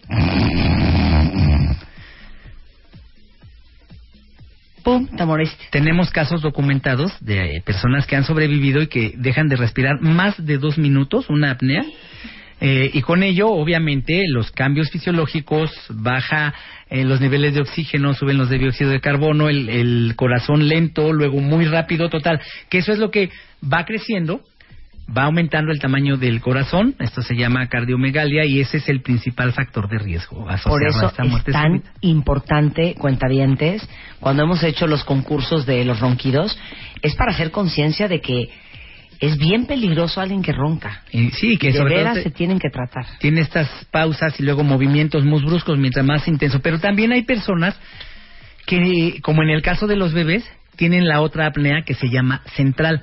Se llama central porque al cerebro y, todas sus extensiones eh, se les conoce como sistema nervioso central y luego está el sistema nervioso periférico. Central viene entonces el control respiratorio del sistema nervioso central o del cerebro falla al estar dormidos en algunas personas, particularmente en quienes tienen problemas neuromusculares.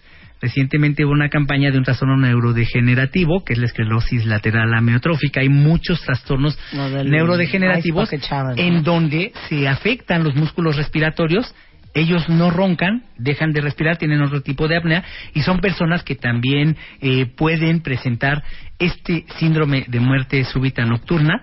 eh, y hay que estar atentos a la manera en que una persona respira.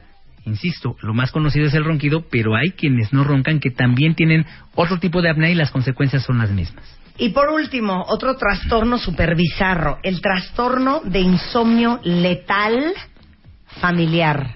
Sí, este es un trastorno en el que las personas que tienen insomnio piensan, cuando no lo pueden controlar, con los remedios caseros, con los medicamentos que, con el tratamiento que le mandó su médico y siguen sin lograr dormir adecuadamente, ellos van pensando que eh, se van a enfermar de algo feo, que pueden tener un tumor en el cerebro, algún problema vascular cerebral, porque saben que dormir es vital y cuando, como lo hemos explicado y así es, quienes no les controlan el insomnio van creando esa idea que pueden incluso, primero, quedar mal mentalmente hablando, que se van a afectar sus facultades, tienen temor de volverse locos, así nos lo externan, y luego tienen temor de morir. Pero esto es mucho de abuelitos, ¿no? Sí, bueno. Yo me acuerdo que mi abuela, te lo juro por mi vida, Reyes, a ver si ustedes tienen abuelos así. Mi abuela siento que nunca dormía.